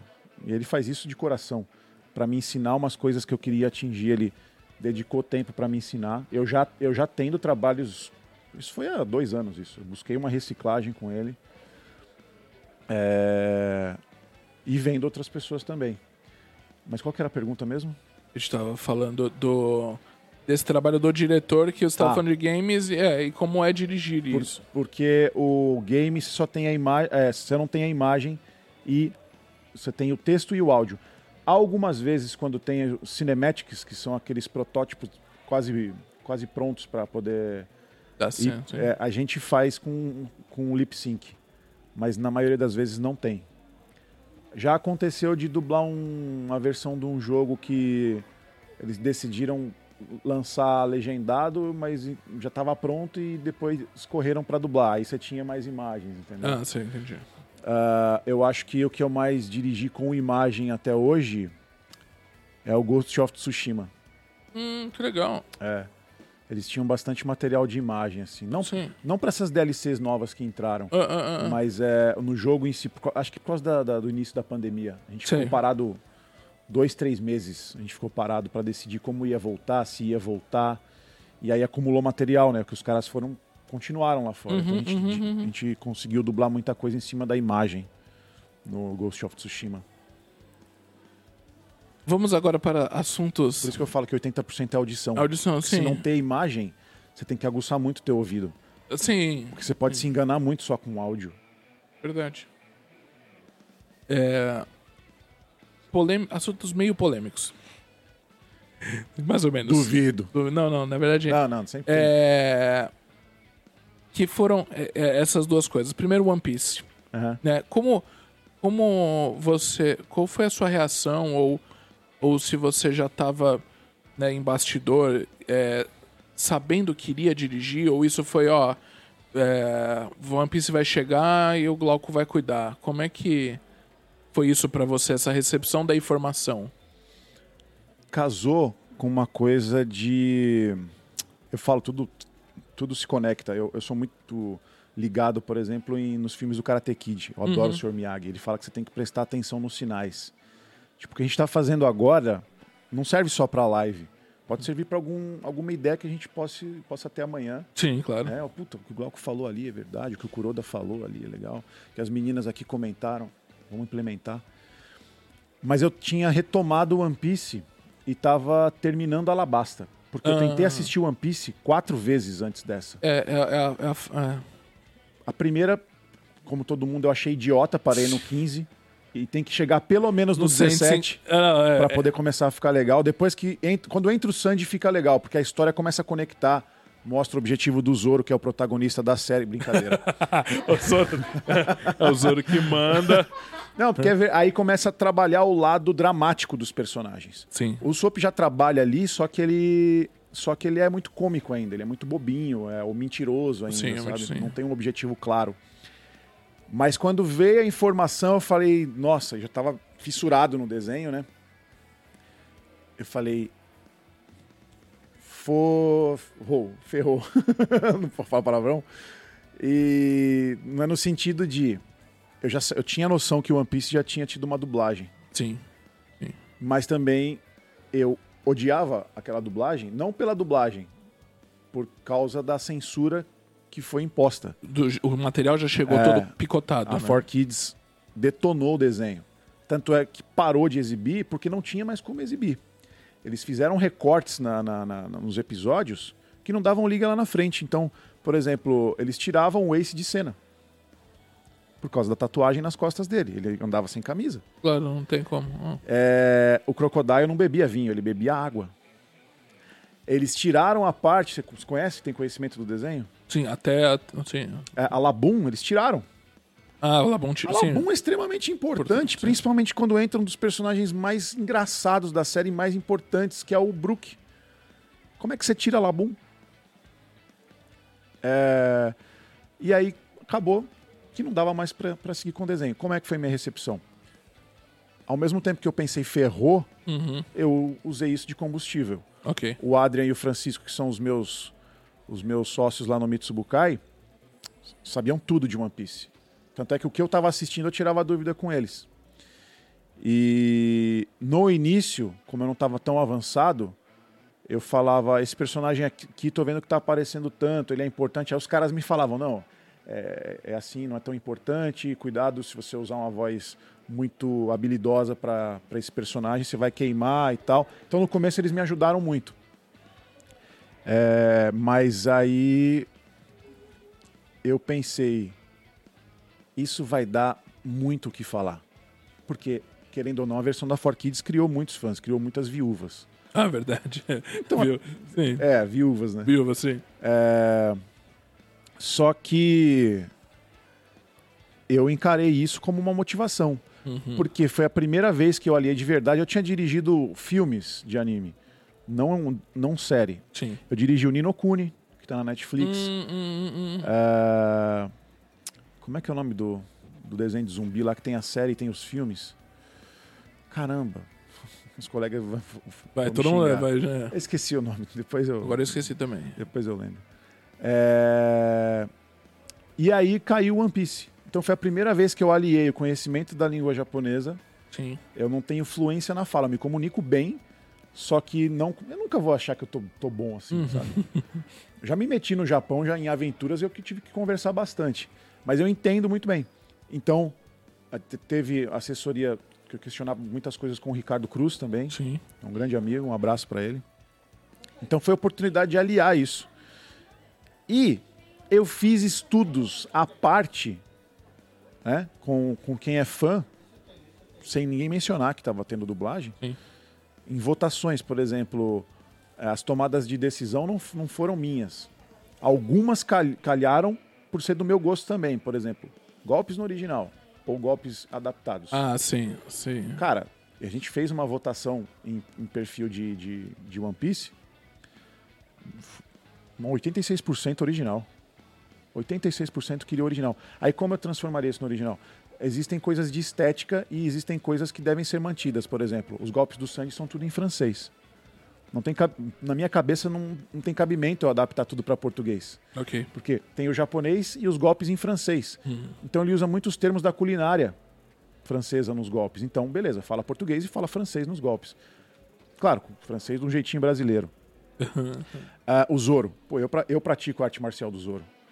Eu pratico arte marcial do Zoro há 18 anos. Entendeu? Eu treinar, a, a pandemia deu uma freada, porque eu tava treinando todo ano no Japão. Sim. Então, os praticantes da- da- da- do ninjutsu, do- da arte dos samurais, eles entendem tecnicamente as coisas através do nome folclórico da técnica. Ah, que legal. Em qualquer parte do mundo. Porque você vai no Japão para Ah. treinar, eu me envolvia com britânicos, com alemães, com Hum, hum. argentinos, Com portugueses. Jiraya. Com Jiraya. treinei com. E eu falei, cara, é isso. Vamos manter os nomes dos golpes do Zoro também, é, fol- é folclórico. Ah, e foi por conta disso. Ah, também teve o estudo Akuma no Mi ou Fruta do Diabo. Entendeu? Eu, aí eu achei legal dosar. Como tinha explicação do que era uma Akuma no Mi, por exemplo, acho que quem deu a primeira explicação foi o Morgan Mão de Machado. E aí ele fala, Akuma no Mi é uma fruta do diabo, que, não sei o que. não sei o que." Aí, legal, você explica. Mas aí você já, você já habituou o espectador a, a Akuma no Mi, sabendo o que é, não preciso mais usar a fruta do diabo. Então, por quê? Ah, a ideia, e eu, fui- eu passei tudo isso pra Toei Tá. pro estúdio que passou pra Toei. Era. Não, eu tinha duas escolhas, eu tinha dois caminhos. Só agradar os fãs novos, que são milhares por causa da dublagem. Sim. Muitos me escrevem, ó, Glauco, tá demorando muito a continuação, já tô em Marineford. Não, peraí. Não, é- é- é- as pessoas te, te entopem sempre. Sim, sim, sim. Sim, agora você No já. mínimo vo- 50 directs por dia. Você agora você já, você já brinca, porque todo dia as pessoas te perguntam. Sim, eles falam que vão voltar pra assistir, mas já estão em Marineford. Já estão na, na Ilha dos Homens Peixes. Peixe, lá. né? Assim.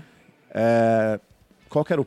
Eu tava falando? Não, aí você falou que mandou pra, pra Toei, Isso, mandou isso. pro estúdio. Falei, ó, a gente tem uma gama de fãs muito pesada que seguem o mangá aqui.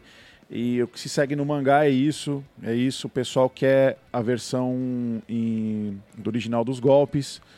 É, eu prestei muita atenção e eu achava muito na cara pra mim. Tanto é que outras, outras localizações Uhum. de- outras dublagens foram massacradas injustamente só por causa das risadas. Por exemplo, a dublagem mexicana eu acho muito foda, acho muito legal. Ah, ah, ah, Só que, por exemplo, o, o Crocodile tem uma voz espetacular. E eu tava até discutindo com o Francisco, que é o Crocodile. ah. Só que o cara, na hora de dar risada, ele, ele, ele deu risada. e o Crocodile, a gente sabe que é. É verdade. sim. Então os caras foram massacrados por não se atentarem a esses detalhes. E a gente colocou.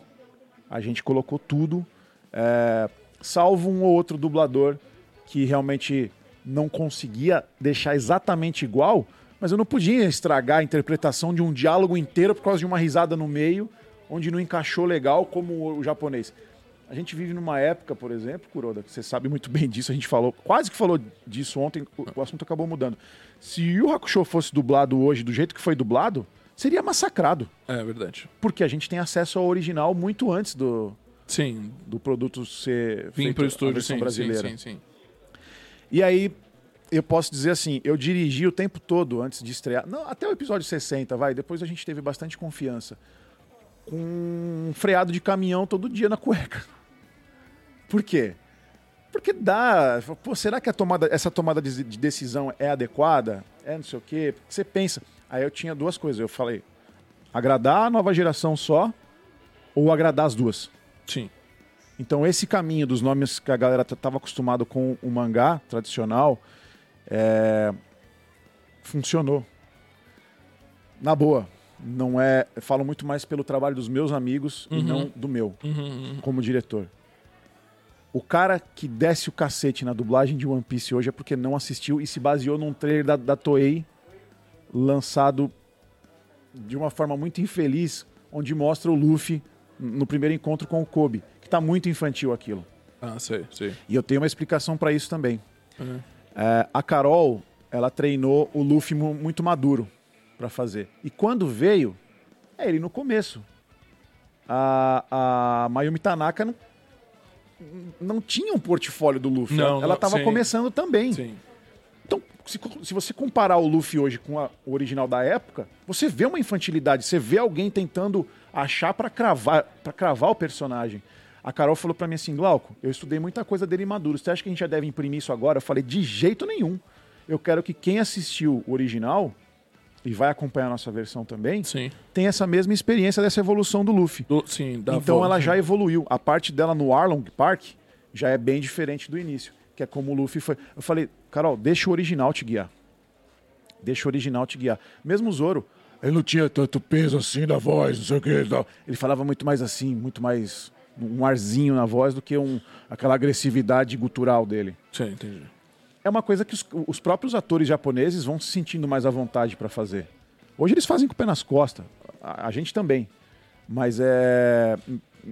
modo de dizer, entender. A, gente, a conexão é muito maior com o original, sabe?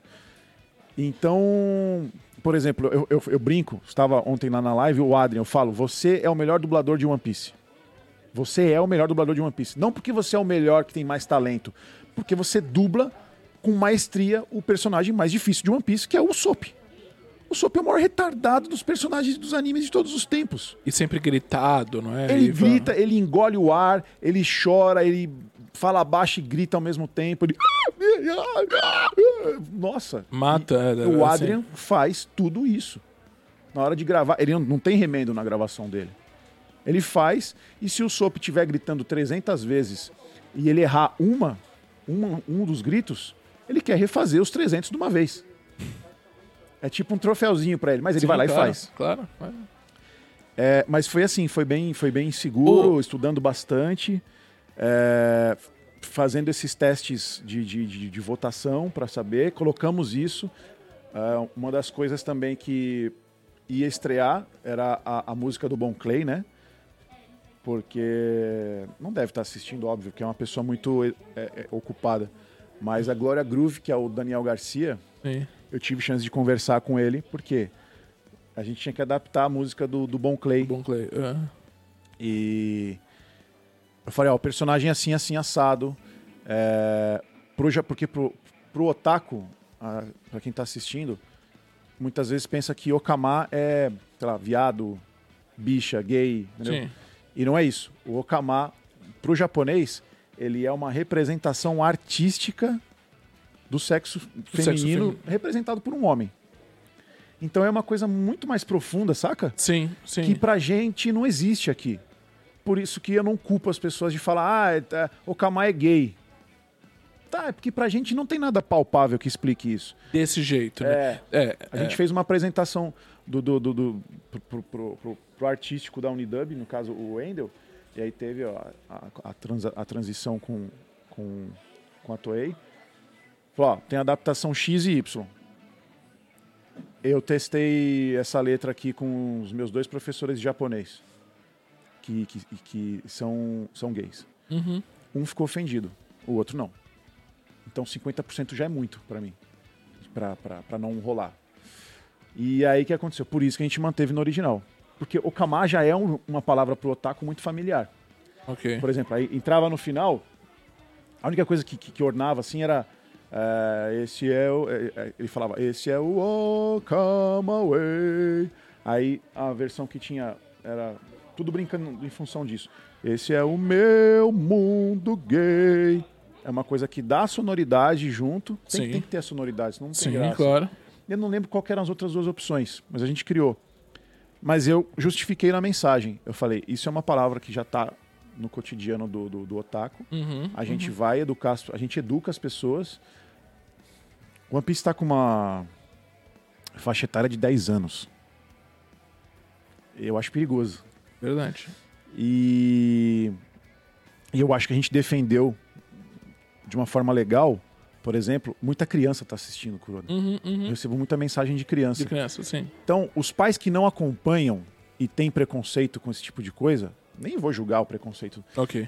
Você imagina um pai que tem preconceito e o filho não, porque a criança é pura, ele assistindo aquilo, fala: Que isso? Um traveco Sim. vai influenciar meu filho? Estão querendo colocar esses. Então, não. É, Vai falar uma palavra dessa daí para induzir o filho. O cara vai pensar, vai bater na criança. Sim. Ser um ignorante para tudo. Então a gente amenizou para a criança entender. Na música ele explica o que é o Okamaway, que é o lado artístico. Ele fala, é uma máscara e não sei o que, que você se reproduz, blá, blá, blá. Então, eu acho que deu uma amenizada bacana. Não, ninguém nem citou nada disso, então é vitória. Quanto mais desapercebido as coisas passam, melhor ainda. E foi o que aconteceu. Então, cada exibição, quando o público-alvo é, passa desapercebido, eu acho melhor ainda. Eu me preocupo quando tem algum alvoroço. Me preocupou, a gente conversou no, no off sobre o Hat. A, é, a princípio me preocupou na, na, na- na- repercussão que teve, mas será que isso está sendo bom ou não? Porque muita gente está rindo. E, e- e às vezes muita gente Ah, que sim. ri, você tem um lado contrário. Eu falei, pô, tem muita gente rindo, tá, tá, tá, tá, tá gostando. É, é- é um rindo positivo, um rindo negativo. É, mas eu é. demorei um pouquinho. Até, até o quê? Receber mensagem do Ceará, da Bahia, Alagoas. Sim, porque é representatividade. Cara, claro. os caras adoraram. Sim. Adoraram. A gente começou em live comentar sobre isso. Não, continua com isso, por favor. Oferece isso, por favor. Porque o Rat não tem nacionalidade de nada. É Sim. paulista com carioca, com Não, cearense. Mas eu, eu preciso, eu preciso me defender. Eu preciso me explicar, porque é o seguinte: como foi essa história também? Houve uma certa sacanagem. é, não do Caio, né? Então quem faz o Hat é o Caio Guarnieri, que é também Uhum. é um parceiro nosso aqui da, da Estilo Geek. Logo, logo vai lançar a Voz do Pop. Junto com ele, na Voz Pop, tem o Guilherme Todaro. E aí, ele me sacaneou porque eu falei, olha, da dublagem do One Piece, o que me incomodou um pouco É. foi a voz do Hat. Aí eu vou te explicar o porquê. É, porque eu, na minha cabeça, quando chega a Ilha dos Homens Peixe, ele tem, uma, ele tem um protagonismo maior e eu acho que isso pode ficar que, é, vai- talvez cansado. É, o, o- vai chegar uma hora talvez que o sotaque não aguente o tanto de Não, coisas. É, a minha preocupação era essa. Ma- o- Mas posso te falar o que, que eu entendi dos dois lados. Já, tava, já tinha assistido a Ilha dos Aham, Homens Peixes, aham. lá, dos Tritões. É, ele mesmo mudou muito lá. Sim, sim. Ele tá sim, mais sério. Sim, ele claro. mostra o lado dele afetivo e dramático. Sim, verdade. Então é o mesmo personagem, mas no original ele é o inocentão bobão lá no Arlong Park. Faz sentido. Então a gente É. usou disso pra brincar. Como é que seria uma criança brincando aqui? O que, que a gente brincava? Ah, a gente brincava. O que, que remete à voz do Hat? Eu já até falei pra ele, falei, Caio, tá muito longe disso até, mas a hora que chegar eu vou te mandar os vídeos, porque ele é o cara com, a- com essa voz que a gente criou, só que vai, vai ter que ser muito dramático. É, E eu acho que, Isso. por exemplo, o Caio, como ele é muito bom para um papel cômico, é, muito melhor cômico do que dramático, na minha opinião, pode ter um pouco mais de trabalho. Óbvio que vai fazer um bom trabalho. Mas ele é muito mais dramático, o Hat, na, na Exatamente, na era, era Peixes, isso, é. era, era por isso. Não é uma questão. Eu não, eu não quis ser, eu não quis ser Eu um entendi, hater, o hater pelo hater, né? Aham. Mas eu fiquei preocupado. Falei, será que o Glauco entende? Eu queria Não, explicar E isso. por, e por carinho e respeito a você, eu respondi, porque normalmente eu não respondo essas coisas, porque demanda tempo e a gente estava conversando Sim, tanto, então sim, eu vou sim, ter sim. esse tempo de falar com você. E é, é- é isso, o, o próprio personagem, quando ele reaparece, ele já tem outra postura. Sim, Ele é tem. objetivo. Tem. Lá no, no, no Arlong Park, não, ele só tinha que aparecer e ele era o bobinho no meio de todo mundo. Por exemplo, ele vai avisar lá que a, a Belmer tá com duas crianças em casa, ele abre a porta e fala: Ó, tem duas crianças aqui, com a mesa tá posta pra três aqui. então, tipo, é o bobão cagueta, sabe? Sim, Lá sim. não, é outra situação. É, ele tá é isso. exemplificando o sofrimento do, do, do povo em cima dos Tenryubitos, que são os dragões celestiais. né? Isso aí. Então eu, eu, eu, eu, eu pus o pesar nisso, assim. Falei, Ah. ah, ele, a, a série mesmo tem esse contraste, então eu acho que não. Se a gente pesar. E tem muito espaço até lá, né? Mas que fique aqui então, porque aí Guilherme Todaro viu isso, falou pro Caio, e o Caio não falou comigo nada. Um dia o Caio veio visitar Estilo Geek, né? No, no caso, visitou lá o nosso escritório. Ah, que eu dublei One Piece. Ah, pô, Caio, que legal. Quem que você fez? O Hat. É mentira, Caio, que foi você. Não, fui eu. Então, Uma ele já foi combinado ele já fez, né? também. E ele, foi, ele já foi esperando pra me sacanear. Pra- pra- Ah, ele já sabia do que você pensava a ele já de- sabia, porque, cagué- porque contaram pra ele. Aham. Então aí no dia a gente brincou, a gente gravou um vídeo junto, justamente repetindo essa cena. Tipo, ah, Caio, você fez One Piece, fiz, pô, eu gostei bastante, só não gostei muito do Hat. Quem que você fez, Caio? Aí ele, o Hat. E aí volta depois eu com uma caixa na cabeça e, fala, e não, gente, assista o One Piece dublado que tá muito legal. Não, e está muito legal. Mas foi isso, foi justamente pensando, eu tive esse, essa, é, só essa opinião pensando no personagem no futuro.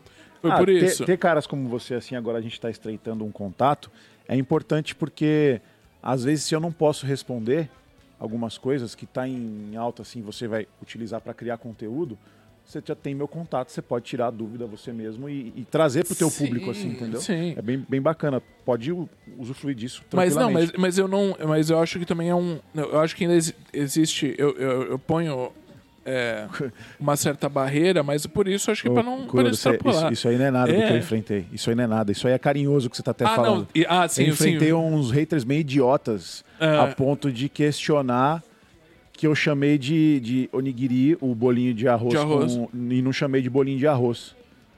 É, eu vi alguma onigiri coisa é um isso. prato típico, pô. Sim, a, gente, claro. a, a função da série é educar as pessoas. Aí eu quebro as pernas do cara. Eu falo assim: ah, legal. Naruto, como é que fi- ficou popular o, o, o lamen aqui? Através dos otakus. Depois que o Naruto começou a manifestar que é fissurado em lamen. Em lamen, sim, a palavra. Ele- e, e colocaram como no, no Naruto? Lamen, Lamen. ou macarrãozinho? lamen. Então, cara, é, é isso. Como é que se apre... Aí, por exemplo, aí, é cara casado com, com, com, com um estúdiozinho que lançou animes e aí quer ficar metendo pau porque é, é de outro estúdio e, e os caras acham que é concorrente. Não é concorrente coisa nenhuma. A gente tudo trabalha em todos os É, estúdios. tudo- é profissional, né? e aí Todo ele mundo- criticou, por exemplo, uma arma milenar que é um chakram. Ah, O, acho que a Nami fala quando ah, um personagem joga a arma. ah, Fala, um ele tem um chakram. Aí o cara, pô, o que, que é chakram? Eu prometi até nem falar mais disso, mas só pra exemplificar. ah. Ah, que ridículo, não sei o quê. E aí ele tem um público fiel, que desceu o cacete nele, né? Que tá assistindo aquilo. Pô, você depois encontra um trabalho que está sendo executado com estudo, com carinho, vendo o gosto dos Claro, fãs. ah, É, ele falou, por que, que não falou que ele jogou uma lâmina? Eu falei, pô, aí o cara entrou numa live e falou, pô, lâmina eu uso pra me barbear. E bolinho de arroz é o que minha avó fritava na panela. Minha mãe faz, maravilhoso. Então, sim. e é gostoso, não, não é um, um Mas não é aquilo. prato típico da, da Sim, não é. região. Se chama nigiri. Então- sim. Foi meio que isso. É, teve cara que produziu álbum de figurinhas Ah, e ele não consultou o que a gente estava fazendo e, e tomou, tomou como verdade os estudos, os estudos dele. Tá. e me criticou publicamente de, de que o One Piece é um, é um anime falado em japonês abrasileirado. Por quê? Porque eu não segui, eu tava quase pronto o álbum e E eu não segui, já tinha 70 episódios gravados, aprovados pela Toei. Tá. Todos os termos, tudo que eu fiz foi Sim, aprovado sim, pelos caras. sim, sim. E aí ele seguiu um padrão dele que também eu respeito, de, de localizações de, de álbuns e tudo mais de, no mundo. Mas ele, ele faz sempre questão de descer o cacete em função disso. Hoje eu não preciso responder mais nada. A, galera já tem uma receptividade muito legal com o One Piece. É, as pessoas que vêm fazer o One Piece hoje em dia, quando é uma, alguma voz nova, já começa, caraca, é One Piece. Nossa, cara. E os caras mesmos, os profissionais, isso que conta muito pra mim. Os profissionais que vêm trabalhar com a gente já elogiam com carinho, sabe? O One Piece, o One Piece agora finalmente tá virando o, o, o que era o Cavaleiros do Zodíaco, né? Que tinha um, Eu um acho peso. Meio, acho meio complicado a comparação, mas não, não, não, não complicado. Não, não. das mídias, né, teve bastante... Sim, sim, não, não tô dizendo em relação a vozes, mas isso, porque as pessoas antigamente tinham De essa boom, coisa de, de, nossa, eu tenho sempre tive vontade de dublar Cavaleiros do Zodíaco, né? Então foram tendo essa oportunidade Sim, e tal. sim. Aí eu imagino, então, talvez o que. One Piece. É, tipo, agora, agora o, a bola da vez, né? O anime que, que é famoso, tão famoso quanto Cavaleiros, talvez Sim. no Japão, talvez o One Piece seja até mais é, ma- famoso. é o maior, é o maior de todos. Do- no Japão. é, no Japão. É porque, claro, no brasileiro, pro Brasil veio diferente, mas. Então, seja isso. É. Muito. É muito louco. One Piece bateu o Batman, né, há duas semanas na venda de quadrinhos recorde, né? Mundial. Isso, bateu. Tá pra bater o Superman também. Tá pra entrar no, no Guinness. Só. Só um último assunto relacionado a One Piece. E Nando, se tiver alguma coisa, você me fala. Mas já o último assunto. Não, não, não, não, não, não, não. Não, é o último assunto, assim, não. não. É, a gente vai mudando. Você tá gravando ou você tá. Tá, tá tirando foto, tá bom. Não esquece de marcar, viu, gente? A, arroba Glauco Underline Marcos, arroba Daniel Verna, arroba estilo, Underline Estilo Geek. É, Daniel? Daniel. Cara, o Kuroda chama Daniel, você acredita? Daniel, pô. Quem é Daniel, né? Se alguém vira na rua e fala Daniel, eu não respondo. De verdade. Tipo, evento, qualquer coisa assim, Daniel tá Você aí. sabe que não te conhece. Sim, é, porque fala Daniel, eu sei que não é comigo, tá falando. Não, eu sei que tá. é algo- eu cruzo o, o assunto com alguém que tá falando do outro lado. Agora, quando fala Kuroda, não, aí é comigo. É, a escolha de vozes, por exemplo, no caso de One Piece, você, você pediu testes, mas. E aí, esses testes eles são, foram aprovados pela Toei, Sim, no Japão. no Japão. O, foi um dos testes. Foi o teste mais demorado da, da vida para se, pra se esperar. Porque existe a passagem por Los Angeles Tá? que manda pro, pra equipe do Oda aprovar. Entendi. Eu não sei se ele tem. Deve ter acesso a isso, não sei. Ou pessoas cuidando disso para ele. Mas é, demora demais, porque a identificação do- do- do- dos testes chegando para os caras já demora. Aí manda para os caras, já demora para reconhecer lá. Aí quando eles vão avaliar, eles mandam, aí demora para reconhecer ali, demora. Cara, demoraram, sem brincadeira, 60 dias para vir para ter ter um desfecho. Né? Dentro disso, depois de 20 dias, que é muito tempo também, ninguém foi aprovado de cara. Teve um sofrimento muito grande dentro do- das aprovações do. do- Mas então, só testes. pra quem tá- E eu não, não pedi teste, quem pediu foi, foi a Toei. Por mim, eu seguiria com o elenco. É muito mais fácil, eu Ah. respeito isso. Eu seguiria com o elenco antigo em respeito aos caras, né? Ah, você tinha essa. Você tinha essa. Não, eu, eu já, eu já sabia logo de cara. Falou, ó, quando- Glauco, você vai cuidar do One Piece, mas é o seguinte, a gente, pros cinco principais... É, pros cinco principais, não. A gente tem o Luffy, o Sandy, o Zoro, o Sop, a Nami, ah, o Brook e o Frank. E a Robin, os oito Tá. principais. Os oito principais teve teste. Teve teste pros oito principais, ó. Se liguem, hein? E aí, só que assim, falei, vai ter teste, mas isso já, já tem dubladores para pelo menos seis deles. Sim. Porque a Robin chegou a, a ter dublagem um episódio só que foi lançado. O Brook e o Foi a Frank. Angélica era- Santos que fez. Ah, tá. Só que pro pra Robin, pro Brook e pro Frank não pediram, eh, óbvio, não pediram as vozes anteriores porque não tinha. Sim. Mas a a Robin eles falaram, não queremos a versão anterior, me deu uma opção nova. Então Ok. foi a única personagem da que teve voz, dublou um episódio, que eles pediram opções novas. É, os outros, eles falaram, para os cinco que atuaram na versão antiga, a gente quer teste, mas já existia um processo de renovação grande, assim, eles já apontavam para isso, né? Meio que no mundo todo trocaram as vozes de todo mundo por causa da. Eles queriam desvincular o que a 4Kids fez. Entendi. né? Pra... Isso não foi só. O que a 4Kids fez não foi só Brasil, então. Ah, teve pro, pro, pro, pro Shanks também. Por incrível Ah, que pareça. É um cara que quase não aparece, mas tem uma importância gigante. E os dois únicos casos que, que mantiveram. Teve pro, é, os dois únicos casos que mantiveram os papéis dos grandes foram o Silvio Giraldi e o Wendell. Nos papéis dos, dos Shanks e o Sandy. E o Sandy. Isso. O, quantas, quantas vozes eu, só, eu- eu- que eu queria saber que você tem que mandar pra cada personagem? São três? Ou depende? No caso do- dos testes, eles Isso. pediram a voz antiga e uma opção. Só uma opção. Só uma opção. Cacetada. Só falar que- outra coisa. Ah. Só que aí o que acontecia? Por exemplo, ah, o Wagner era a antiga voz do Luffy, o Wagner Fagundes, que é o Gohan. Aham. É, nessa- nessas transições de demora, de vir, acontecer, eles já mandaram. A Carol estava desde o primeiro. A Carol era a minha opção. A Carol eu vi ela gravando Doraemon uns sete, oito meses antes de, de- de eu saber que ia, ia dirigir uma pista. Eu falei, caramba. E eu falei, até conversei com o Francisco, eu falei, parece o Luffy falando na versão brasileira, né? Se fosse, né? Se der um tonzinho de maturidade, porque o Doraemon é aquela coisinha pequenininha e tal. É, é, eu sempre pensei nisso também, não sei o quê. Então eu indiquei a Carol. E porque eles falaram, nós queremos o máximo de proximidade com o original, Ah, ok. batendo as vozes com proximidade do original. Sim. É, então, nesse primeiro retorno, o Wagner já foi limado. Nesse primeiro retorno, o Rodrigo Andreato já foi limado. E o Rodrigo Andreato fazia o SOP, né? Só que a opção do SOP era o Marco Aurélio Campos. E os caras falaram que não queriam mais nenhuma das duas opções e mandasse uma nova. Aí eu indiquei o Adrian. É, só que a gente insistiu porque o Marco Aurélio é um excelente ator. Pô, não custa nada, a gente vai mandar, manda de novo o cara, porque ele não tinha sido dirigido por mim no Ok. teste. Ok. Mas aí a gente mandou os dois de novo. Aí vamos chegar no desfecho total. É, O Zoro foi o mais complicado, porque era o Marcelo Campos que fazia.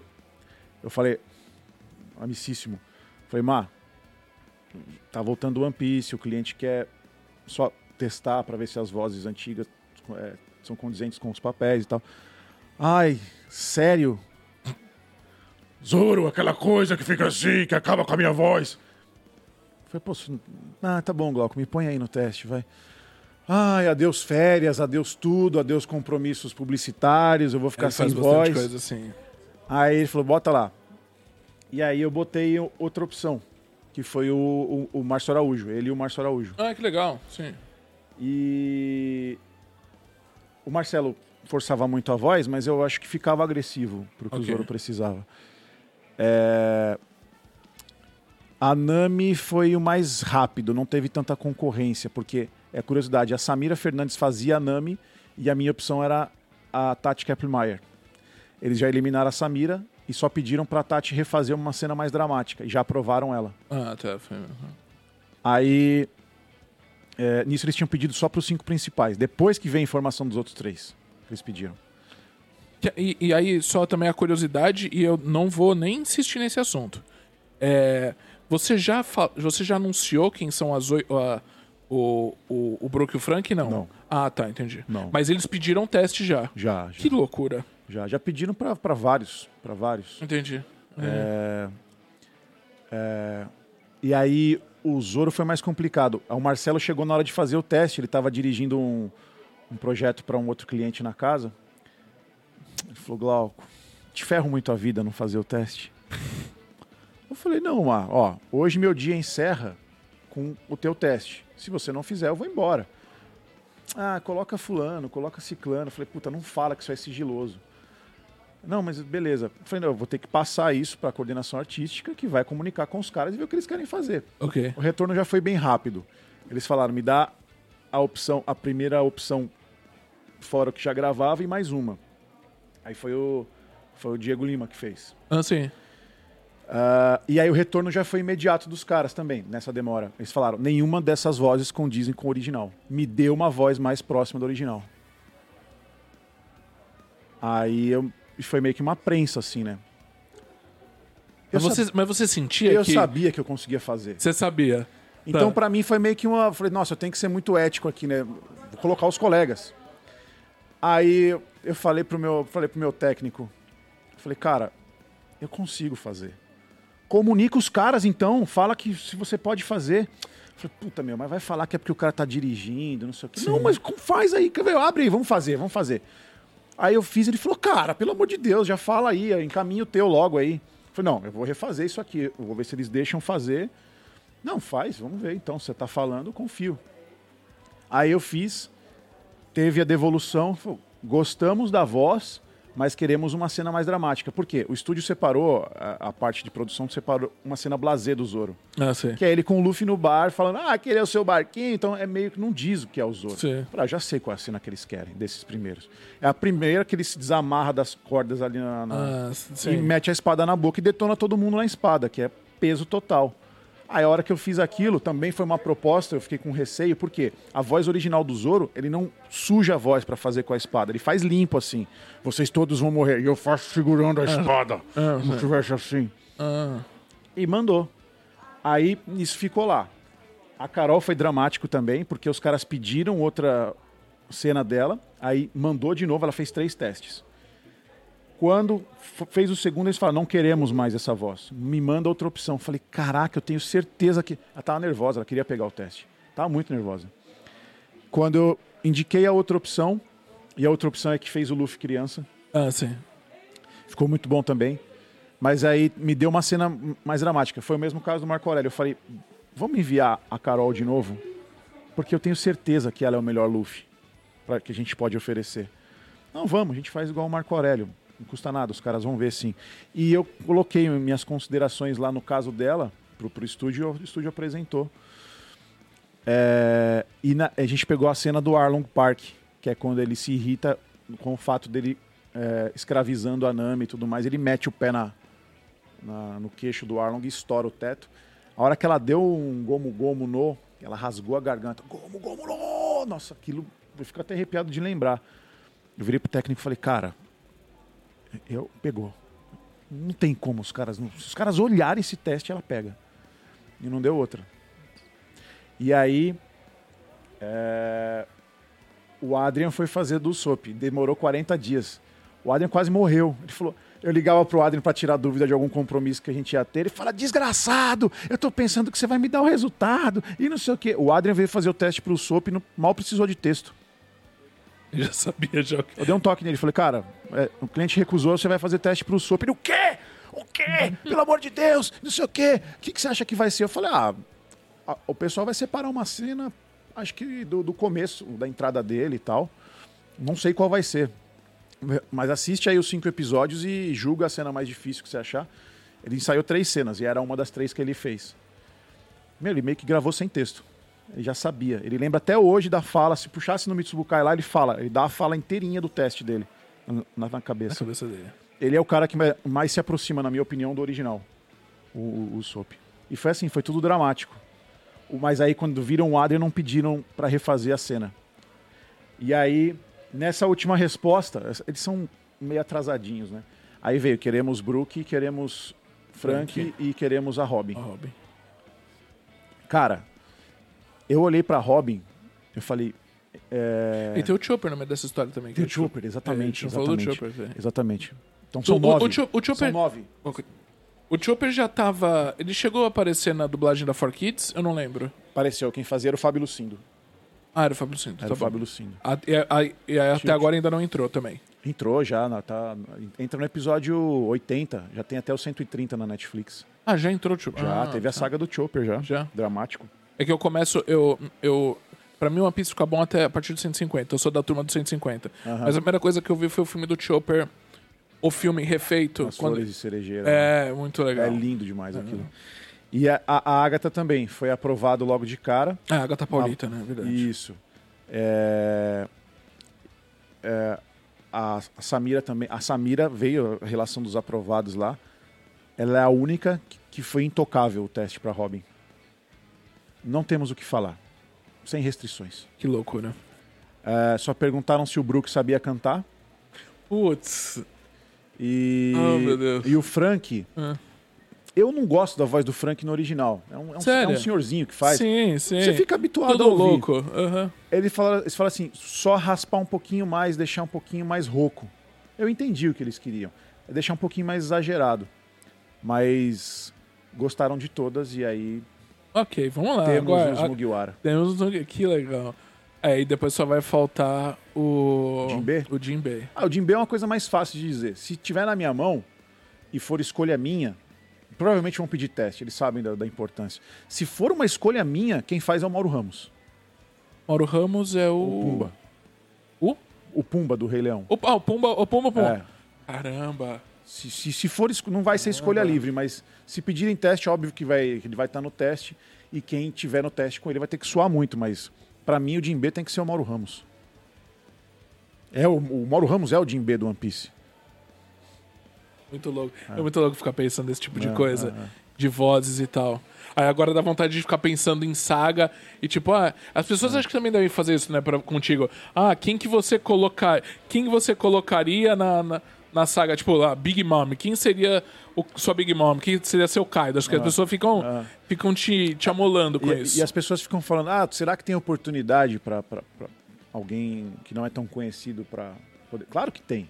Sim. Vocês vão ver, agora, já tem voz pro, pro Barba, o Barba Negra, todo mundo indica essas, essas pessoas que são famosas. Indicam muito o Mauro Ramos, indicam muito o Guilherme Lopes, que é o Sr. Satã. Ah, sim. Ah, meu, a voz do Barba Negra é um, é um cara que não tem fama. Ah, tá, ok. E que é igual ao original. Que legal. Legal. Risada, voz, tudo. E o Barba Branca nem se fala. Entendeu? Que não entrou também ainda. É. Muito bom. Do Flamingo. Dom... Ah, tem Dom Flamingo também. Tem Nossa, tem o irmão do Dom Flamingo que, que é uma, uma Sengoku. que é, uma, é, um, é um arcozinho legal também na história. Tem, é. Sim, sim. É, é, é. Ah, tem, tem LOL, tem. Nossa, o, isso- LOL, o LOL já tem voz também. já tem voz, mas não, não só divulgada. guardaram, só. Ah, Só ok. tá lá guardado. Quem vai ser o LOL já tem, já. Que legal. É, eu, eu acho que eu acho que eu me acho que eu acho que eu fico mais animado com com isso assim, de tipo, dessa expectativa de, de quem vai fazer assim. Eu fiquei muito feliz porque pro, pro teste do LOL, assim, eu acho que quem ganhou foi a melhor opção mesmo. Ah, entendi. É, eu imaginava que seria. é- é- Era a minha preferência antes dos testes, Aham. mas eu coloquei gente pesada de muito boa interpretação. OK. Mas o cara conseguiu superar as minhas expectativas, assim. Deixa eu, ver- deixa eu ver se eu, se, se eu te amolo com mais uma coisa do One Piece. Eu acho que não. Ah, tem pro. Tem umas coisas definidas aí. Ah, tem Kizaru, tem. Akainu, tem. Ah, sim, os três Ah, generais. o, o Hawkins, tem o. Pô, fugiu o nome, não acredito. Tem o X-Drake, tem. É assim, eles ficam pedindo coisas que tá muito além do que Ah. a gente tá fazendo, sabe? Eu- eu não vi- não eu- entendi por quê. Sinceramente, eu não O- entendi por quê. Ah, mas ele já- o Japão já pediu, é isso? Já, já, ah, já. entendi. O... É, como é que é o nome do. do- Caraca, do cabelo vermelho? Nossa, vou me cab- socar a cara. O cabelo vermelho do. Do, do, do bra- Não, não, não, do que o braço do- que enche de pior metal o braço. geração, É, da pior isso. geração, sei, sei, sei. Ah, o chat responde aí? Acho que, eu- mas eu sei quem Meu é. Deus do céu! Eu esqueci o nome dele, sim, que Tem é o, ki- tem, Capitão. o, tem o Killer Tem o Killer, sim. que anda com ele. Ah, tem o, a Fênix, tem o Marco. O Marco Fênix também. Tem perguntas, vamos lá. Tem uma pergunta. Ok, ah,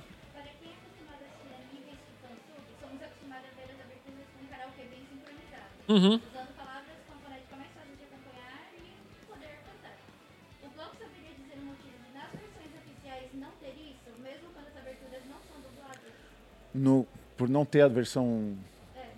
A, a Netflix não tem é, é, costume de, de- Acredito que seja para Netflix. Porque E- a informação que tive é se, se a, se a Toei vendesse para TV aberta, teria a versão brasileira. A Ah, Netflix nunca faz É, é- questão de versão brasileira. Eles prezam Ah. cada vez mais pela originalidade. Entendi. É. É, era sobre isso, né? Porque, por exemplo, Dragon, Dragon Ball Super tem, tem as, as aberturas e encerramentos em, em- cantados em português, é isso, né? Isso. Que vem do ouro, na verdade,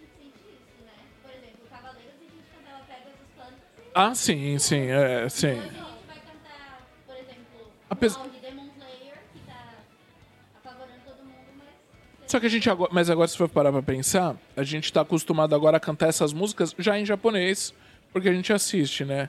Então, até Demon Slayer Ah, é lembrei, isso. Kid. Eustas Kid. Eustas Kid. Já respondeu? Eustas Kid. Então tem voz também pro, pro Kid já. É... Tem mais aí? Nando. Tem salves? Um abraço. Meu papai! Ah! Henrique Sam mandou. Olá. Muito obrigado, um abraço. O Denis. O Denis, É, nossa mãe lá do Mitsubukai. Daqui a pouco a gente vai falar de Mitsubukai é, quando a gente encerrar assuntos polêmicos. Beijo, eu, Denis. eu, acho, eu acho um beijo pro Denis. O, eu acho que sobre o One Piece, assim. Pode ficar à vontade o... aqui, né? Não preciso manter Não. postura, não. Né? Ah, não, eu já eu tô aqui já. É, sobre, sobre One Piece, eu acho que foi isso. Se eu lembrar de alguma coisa, depois eu falo. E temos uma treta nova, e eu não. E, eu, e, eu, e ó, isso não foi combinado.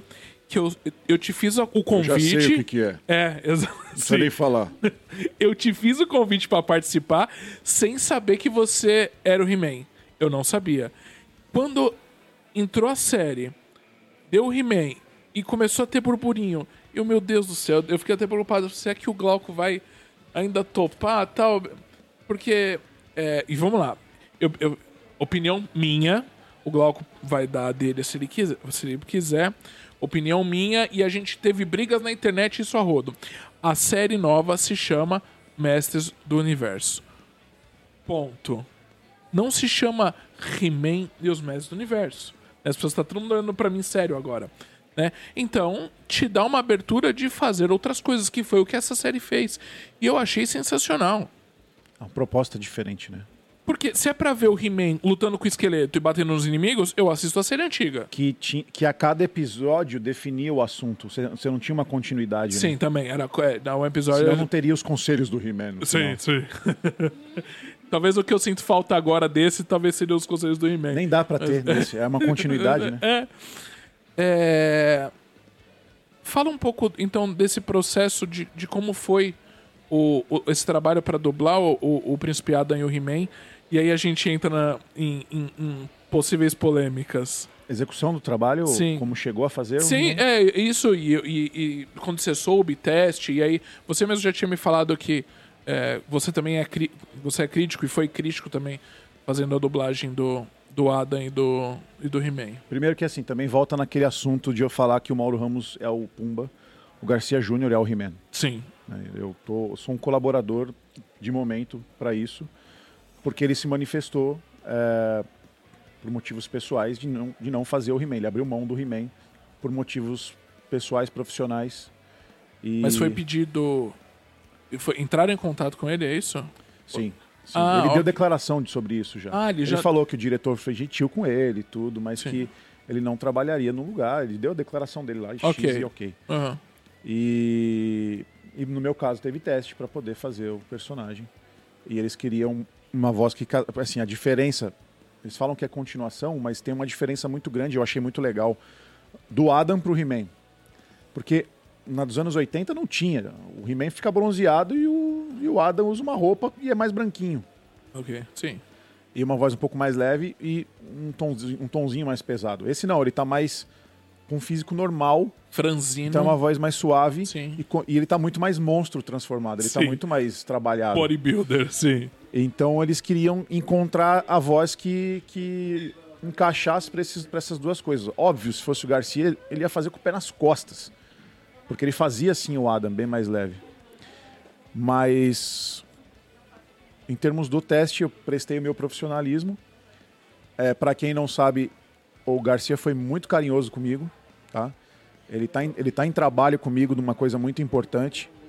É, o que eu posso dizer dele é que é um profissional que você imagina alguém profissionalmente, os jeitos e as posturas, e muitas vezes você se decepciona. Não é o caso dele. Foi, ele é muito seguro, muito sério. Ele é muito sério. Sim, sério. muito sim. sério. Não tem conversinha fiada, assim, sabe? Entendi. A não ser com quem é amigo dele. Sim. Eu não, eu não sou, assim. não- a gente não tem vivência de amizade. Mas ele está realizando trabalho comigo. Ele foi muito carinhoso. E, e- e- e eu falei com ele a respeito disso. Eu tive a chance de falar, aliás, um abraço pra ele. É, e eu falei pra ele, falei, cara, você é o He-Man. Eu tô ali pra executar um trabalho apenas. Sim. Ele falou, e eu fico muito feliz que seja você. É, ele deu os motivos dele lá e tudo, conversou, não vou colocar isso, por isso aqui. Uhum. Mas ele falou, "S- alguém teria que fazer. E eu fico muito feliz que é um profissional como você que, tá- que esteja fazendo. Ele falou, eu tinha indicado um dublador para fazer, porque eu já vi que esse dublador tinha feito coisas que eu também já tinha feito. Sim. Apostava nele, mas eu não sabia que você tinha feito. Eu soube há pouco tempo. Eu soube agora há pouco. E fico feliz que seja você. Eu falei, cara, você me tira um peso tão grande das costas. E Sim, aconteceu com o. Mauro Ramos também. Isso, de tirar um peso das costas. É... Porque, só linkando rápido para não perder, o Mauro Ramos chegou. Eu sempre me dei muito bem com ele. Ele, ele é um cara genial, mas para dirigir um cara genial, você tem que oferecer algo a mais, sabe? Que ele não esteja vendo. E ele sempre gostou disso porque eu sempre estudei meus projetos. Sempre gostou de trabalhar comigo. Ele me chamou, tava na, tem um deck lá na Unidub, né? Ele, ô Glauco, você tem um minuto? Tava rolando no cinema os filmes, né? Falei, fudeu. É, vai me. Vai Ó, em- tava arrepiando vai- de novo. Ele vai me esculachar. Da encarcada. Olha, é, primeiro que é assim, ele fala todo calmo, né? Eu gostaria de dizer que eu fui no cinema assistir o Rei Leão. Né? Eu, uma a dublagem tá uma merda, na minha opinião. mas é assim, teve duas coisas que eu adorei que foram. é, uma delas é, eu já cumprimentei o nosso digníssimo colega, que é o Marcelo Salsicha. Falei, sei, realmente o Zazu ficou espetacular mesmo, né? Eu falei, fala logo, velho, me esculacha, me pisa logo, velho. É. Aí, e falei outra coisa, a única personagem que eu tenho um carinho extremo, se eu não me engano ele falou que tem tatuado, é o Pumba. E você fez o... Fala logo, vai, vomita, querendo puxar a língua dele É, assim, falar logo fala, meu. Deus. Você fez brilhantemente a personagem. Eu fiquei emocionadíssimo. Você não se preocupou em me imitar. Eu falei, nem tinha como, né? O original era bem diferente, Mauro. Sim. Pois é. E eu me tocou muito como você fez a personagem que eu mais tenho carinho na minha vida. Cara, eu abracei ele e comecei a chorar. Deu um abraço, nem foi espontâneo, e ele me abraçava, batia nas costas assim. Falei, cara, com o Garcia, lógico, tá gravando remoto com ele. E eu falei pra ele, citei esse lance do, do, do Mauro. Eu falei, cara, você não sabe o peso que você me tira, porque foi tenso fazer, muito mais por minha culpa. Sim. Porque eu estava prestando meu profissionalismo, e a, a direção impecável do Léo Santos. É, um abraço, Léo.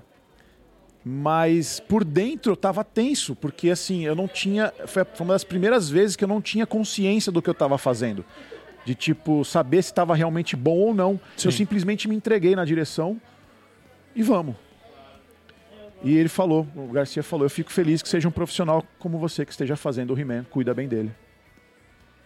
Cara, o que que eu... que- É, eu, tenho que levan- eu tenho que levantar a mão pro céu e agradecer. Deus é muito generoso, sabe? Sa- É o lance dos sinais que eu te falei. Sim. Entende? A gente às vezes acaba co- concatenando com o que você falou de se cobrar. Claro, a gente encontra amizades que vão amenizar isso. Que vão fazer com que você fique mais leve, tudo. Um bate-papo assim, deixa Sim. a gente mais leve. Então coisas acontecem, você tem que prestar atenção. E, e- e, poxa, essas coisas são presentes muito mais do que realizar o trabalho. É o puta profissional que con- construiu o personagem, tá falando isso pra você. Bom ou ruim, não tô falando que meu trabalho tá bom no He-Man, claro desagradou muita gente porque é diferente do que o Garcia fazia. Eu falo, o Garcia é o He-Man, não eu. Mas para a proposta do desenho, é, a gente tentou cobrar o escanteio e sair para cabecear. Ok, é a ferramenta que a gente tem, vamos, vamos em frente. Não tô aqui para agradar ninguém. Ou, assim, é, né, sou tranquilo para dizer o que dizem e pensam ao meu respeito não é problema meu. Mas eu tô lá para executar o trabalho. É. Eu não tô lá para agradar ninguém, a não ser quem me convocou para fazer o trabalho.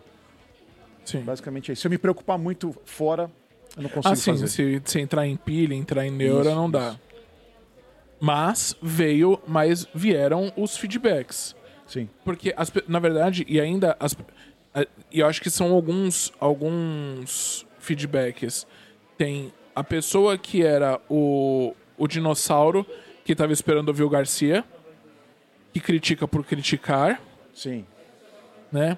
Que já tá pronto pra apontar onde vai ter o erro. Sim, já. E, e tinha o fã que tava esperando o protagonismo do He-Man, que acaba te botando uma culpa que você não tem, porque não foi você que fez o É, desenho. então, acho que isso, inclusive, tirou um pouco a- os olhos do meu trabalho. Que é até bom, eu não quero que tenha olhos pro meu trabalho, não.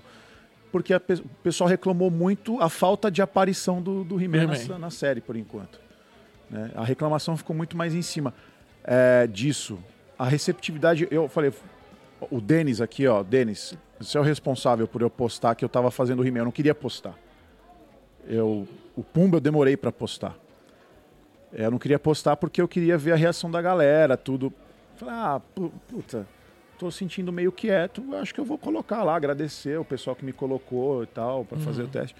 E eu coloquei, foi muito bacana, foi muito carinhoso. Tem sempre um babaca ou outro no meio de 60 mensagens que é muito escroto, é muito mal educado, mas beleza, a gente vai lá e lima e acabou. Mas eu agradeço muito, assim, as pessoas me marcam em, em stories, assim, pô, obrigado. Eu... E muita gente da antiga, pô, eu adorava o He-Man, assim, mas que não é ligado na dublagem, entendeu? Eu adorava o He-Man, você representou tão legal, obrigado, não sei o quê. Que, que agora a gente vive uma época que a mídia social alavanca a dublagem mesmo, né? Sim, Antigamente era sim. através de revistinhas, Herói, por sim, exemplo, é, né? sim, exatamente. Mas é. Aí tem, tem muito. Os caras ficam muito mais em cima do que o Kevin Smith fez com a série do que com o meu trabalho. Meu trabalho não é nada perto do que a série representa.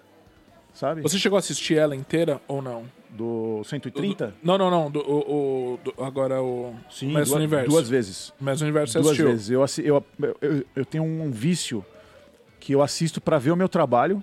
Como Ah, ficou. você gosta Eu faço de uma crítica em cima. Ok. Eu fiz isso com Guardiões da Galáxia 2, que eu dublei um personagem atípico. Eu fiz o. Muito, pra- até pra você, pra sua voz, tudo, não foi? O, Sim, o Ego, né? Do É, o Guardiões Kurt Ga- Russell. Kurt Russell.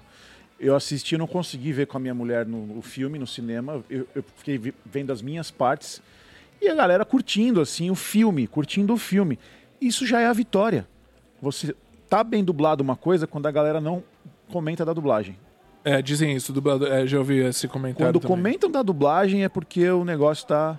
E não foi o que aconteceu no Mestres do Universo. Comentaram da produção, se gostaram ou não. né? Mas é. Mas, e aí agora aí vem o- o- o- a opinião. E da série em si, você gostou?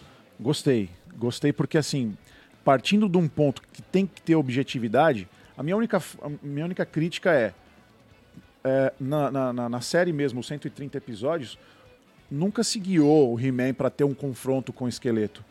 E do nada, brum, sabe? Já começa tendo isso. Eu gosto, eu gosto da cadência para se chegar ao ponto. Entendeu? É igual conquistar é, é, é, um parceiro para a vida. Vai aos poucos. Tem o, tem Ah, o, sim, tem tem o um carinho, tem namoro, a conversa, tem isso, o carinho, é. tem a conquista, tem não sei o quê.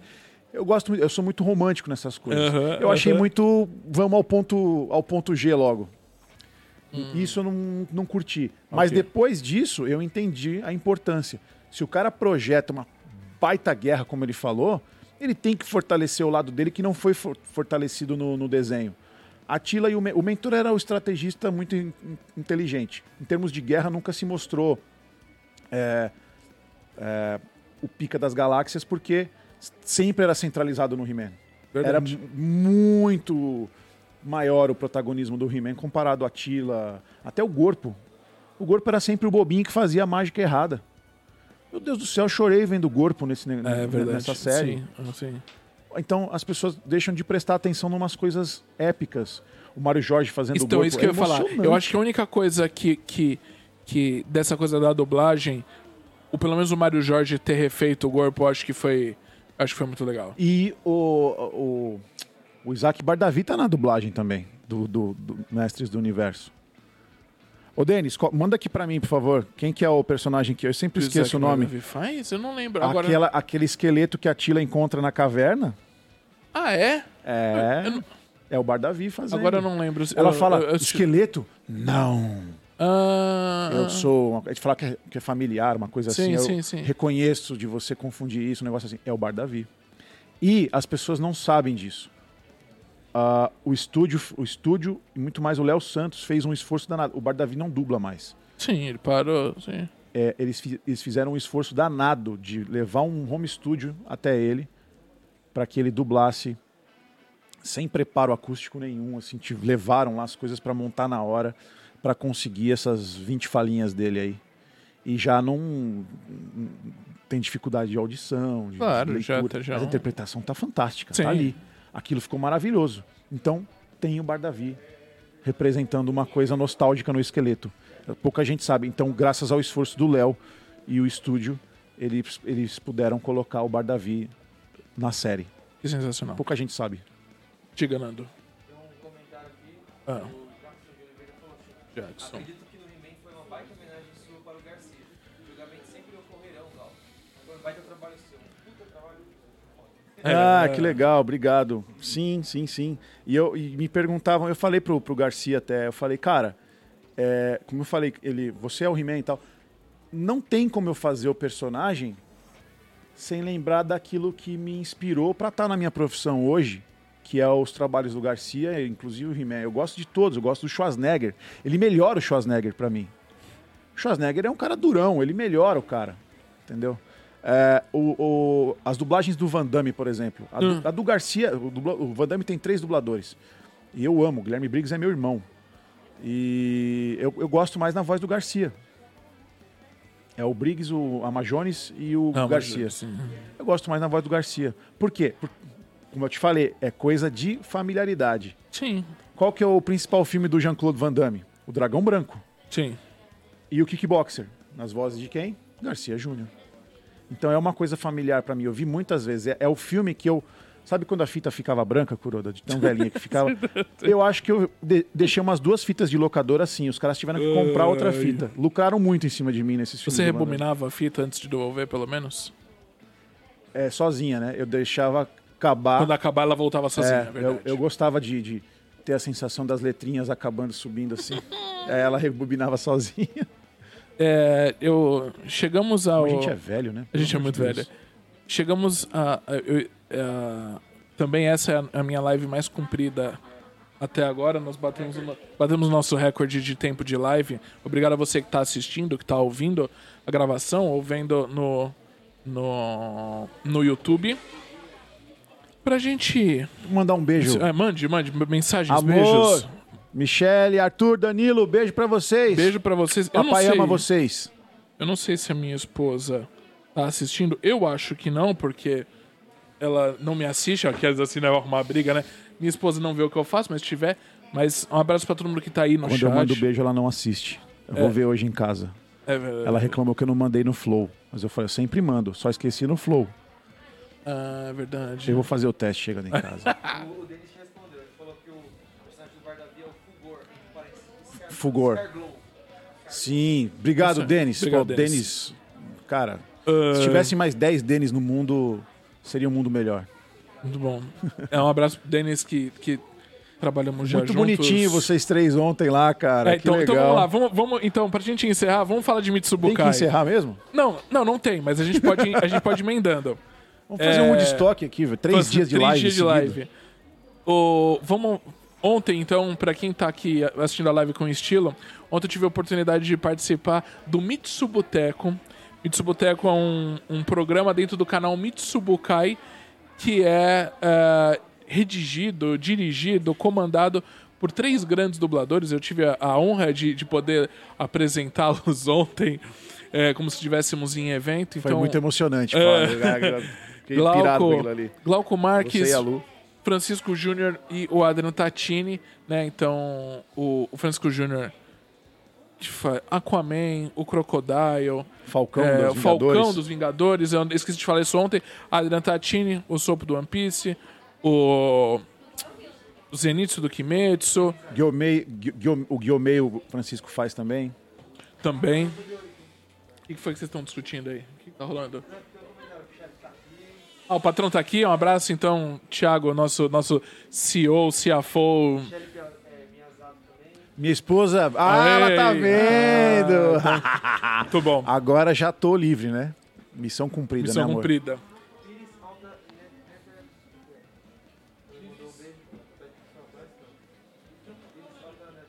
Não posso esquecer os cookies da Michelle. Puxa É vida. verdade, tem uns cookies também. né, Michel?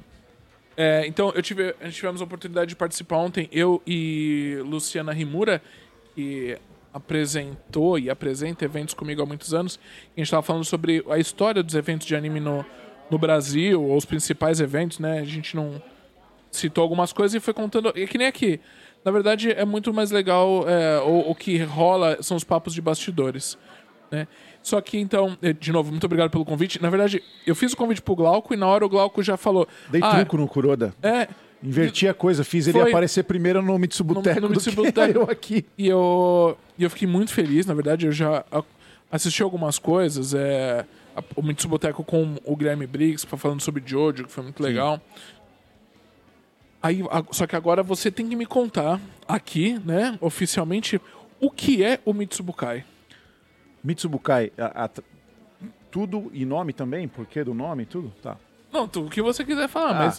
O... Primeira vez que eu, que eu tive com o Francisco no, no- no- foi A primeira e única dele. A minha acho que era terceira ou quarta vez no Japão. É, A gente tava discutindo. A gente saiu de uma estação de trem e, cara, é, é muito engraçado porque eu tive essa sensação que ele me contou na primeira vez que eu tava lá. Ficando num- num, num, num ponto que dava para as ruas embaixo, tinha uma ponte.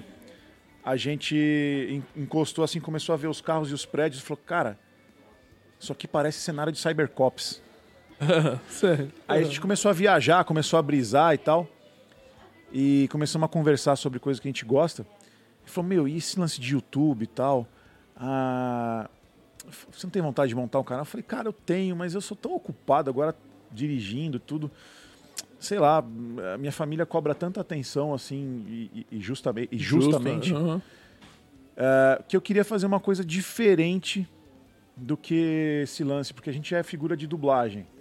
O que, que os canais falam? Só falam de dublagem. Dublagem, dublagem, dublagem, dublagem. Tipo, a dublagem pro, pro que eu quero, ela deve aparecer. Ok. Ela deve surgir assim no papo sem, sem ser uma coisa forçada, que é o que aconteceu ontem. Porque, por exemplo, a gente está falando de mesma geração, vocês trabalharam muito em eventos. Sim. Mas o que impulsionou vocês a gostarem desse mundo foi foram as produções, as produções com as vozes brasileiras. Sim, verdade. Então, automaticamente, você já gosta da dublagem, ou desgosta da dublagem. Ele falou, pô, também e tal. Mas eu não faço ideia de como começar. Tanto é que o Francisco, ele começou um canal antes. E. E. Com conteúdos merda. É, é, eu falo pra ele, os conteúdos dele muito ruins. Uh, Porque não tinha direcionamento, ele, ele tinha que começar. sim. E aí, quando veio a- o, o lance de, de- Um pouco antes de eu saber que ia ter o. ia cuidar do One Piece, eu já tinha falado com o Adrian. Eu tava empolgado já com assistindo. Vamos fazer um canal e falar de One Piece. Eu falei, puta, não quero ficar refém de uma coisa. Acaba o One Piece, a gente faz o que com o canal? A gente criou, vamos falar das nerdices, nossa, vamos falar da. A, a galera já sabe que a gente é dublador, mas tipo, vamos falar dos nossos gostos. Eu falei, por quê? Gente- isso, confo- conforme o tempo foi passando, foi ficando cada vez mais claro. A gente é a primeira geração da dublagem que era fã e deu certo. Sim. né? Primeira geração que eu digo assim, tem colegas que têm 15, 20 anos e também fazem parte disso. Que vem a, de- a Samira, por exemplo, tem 20 anos de dublagem. Uhum. Ela era fã de anime, de dublagem de anime e, e virou uma excelente profissional. É, e só que a gente criou diferenciais, a gente discutiu como é que a gente começa. Pô, começar é difícil, pô, tem que ter um cenário, não sei o quê, não sei o quê. E um cara que deu um, um empurrão pra gente foi o Junior Nanete, que é a voz do, do, do Champa e do Apple no One Piece. Ele tem o canal Loop Infinito. Ele falou, cara, vocês têm que começar. Liga uma câmera, começa a falar e posta. Como assim? Ah, mas a gente queria uma coisa neutra. Tá, Falei, tá bom, vem no meu estúdio aqui e grava um vídeo.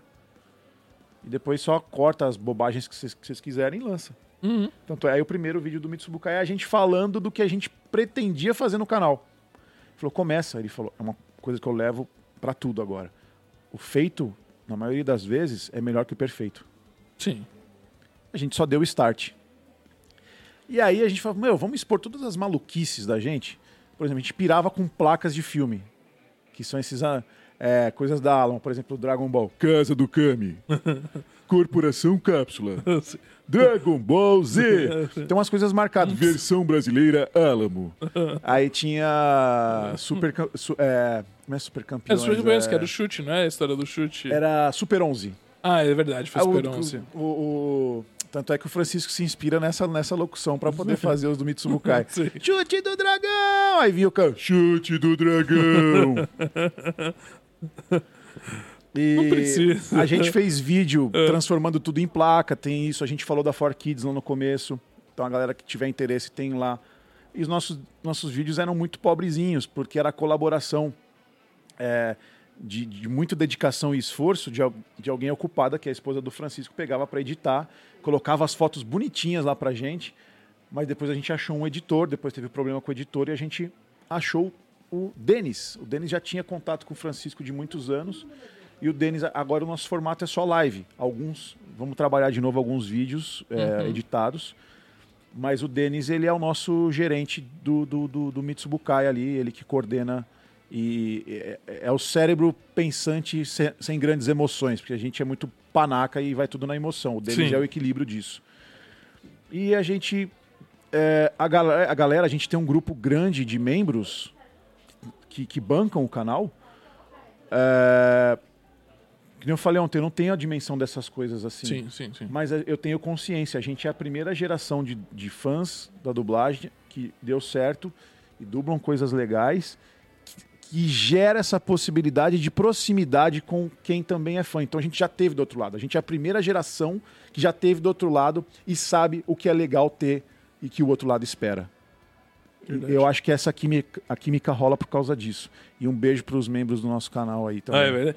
Que é muito legal porque vocês, é, como você falou, é um, é um canal, os, esses, é, eles investem, são patrocinadores do canal, só que vocês também têm, têm recompensas, vocês fazem coisas para deixar ainda é, coisas que é um pouco diferente de outros canais ou outros sistemas de fã-clube, que vocês se aproximam mais ainda dos caras, né? Então vocês mandam um áudio, vocês têm grupo exclusivo, você falou que ah, vamos tomar um café, vai tomar café. Sim, já tomei. Os meninos não, até porque foi uma coisa assim. Eu co- consegui dar atenção ao grupo de, de- A gente tem um grupo no Telegram onde tá o Francisco, o Adrian e eu, e a gente interage com a galera.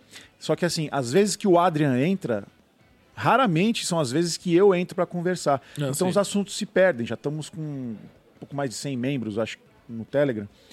É, então, esse lance do café, acabei combinando com os caras ali em assuntos paralelos. Uhum. E, e aí só avisei os caras que eu tava indo e eram, eu falei assim, ó, é, no fim de semana eu tiro pra ficar com a minha família, então Sim. tem que ser um dia cedo. Então os, os guerreiros que foram lá foram às 8 da manhã no frio tomar um café na Liberdade lá, trocar uma ideia e foram recompensados por isso. Eu dei um troquei umas informações com eles legais lá Que e, e- e guardem com muito carinho, eles guardam até hoje. é, quem tem, quem se esforça tem que ser recompensado. Legal. O, e aí, então é isso. Tem, toda semana tem programação no canal do Mitsubukai, tem algumas coisas. Tem as entrevistas. Tem o Mitsubuteco, sexta-feira, que é os bate-papos. Tem. O Adra tem um conteúdo dele, o Francisco tem um conteúdo dele. Tem os unboxings agora, né? do- Tem, agora é, é. E a gente vai criar, como o, o carro-chefe sempre foi o One Piece.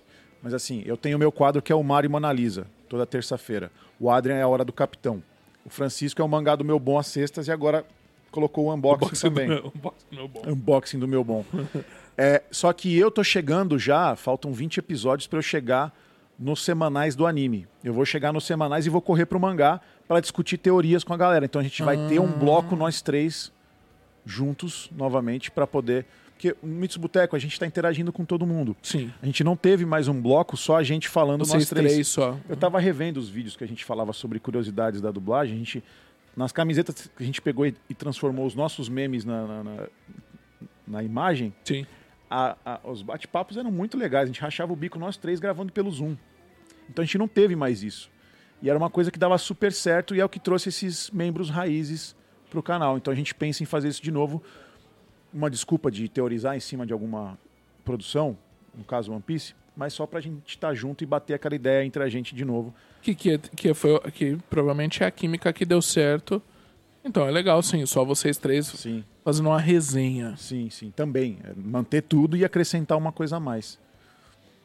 Bom, vamos ver aqui pra gente encerrar. Nando, ó, meu produtor. Mais alguma coisa? Roger Moreno mandou um salve culto. Roger, Roger Moreno, ó, um abraço. Hum,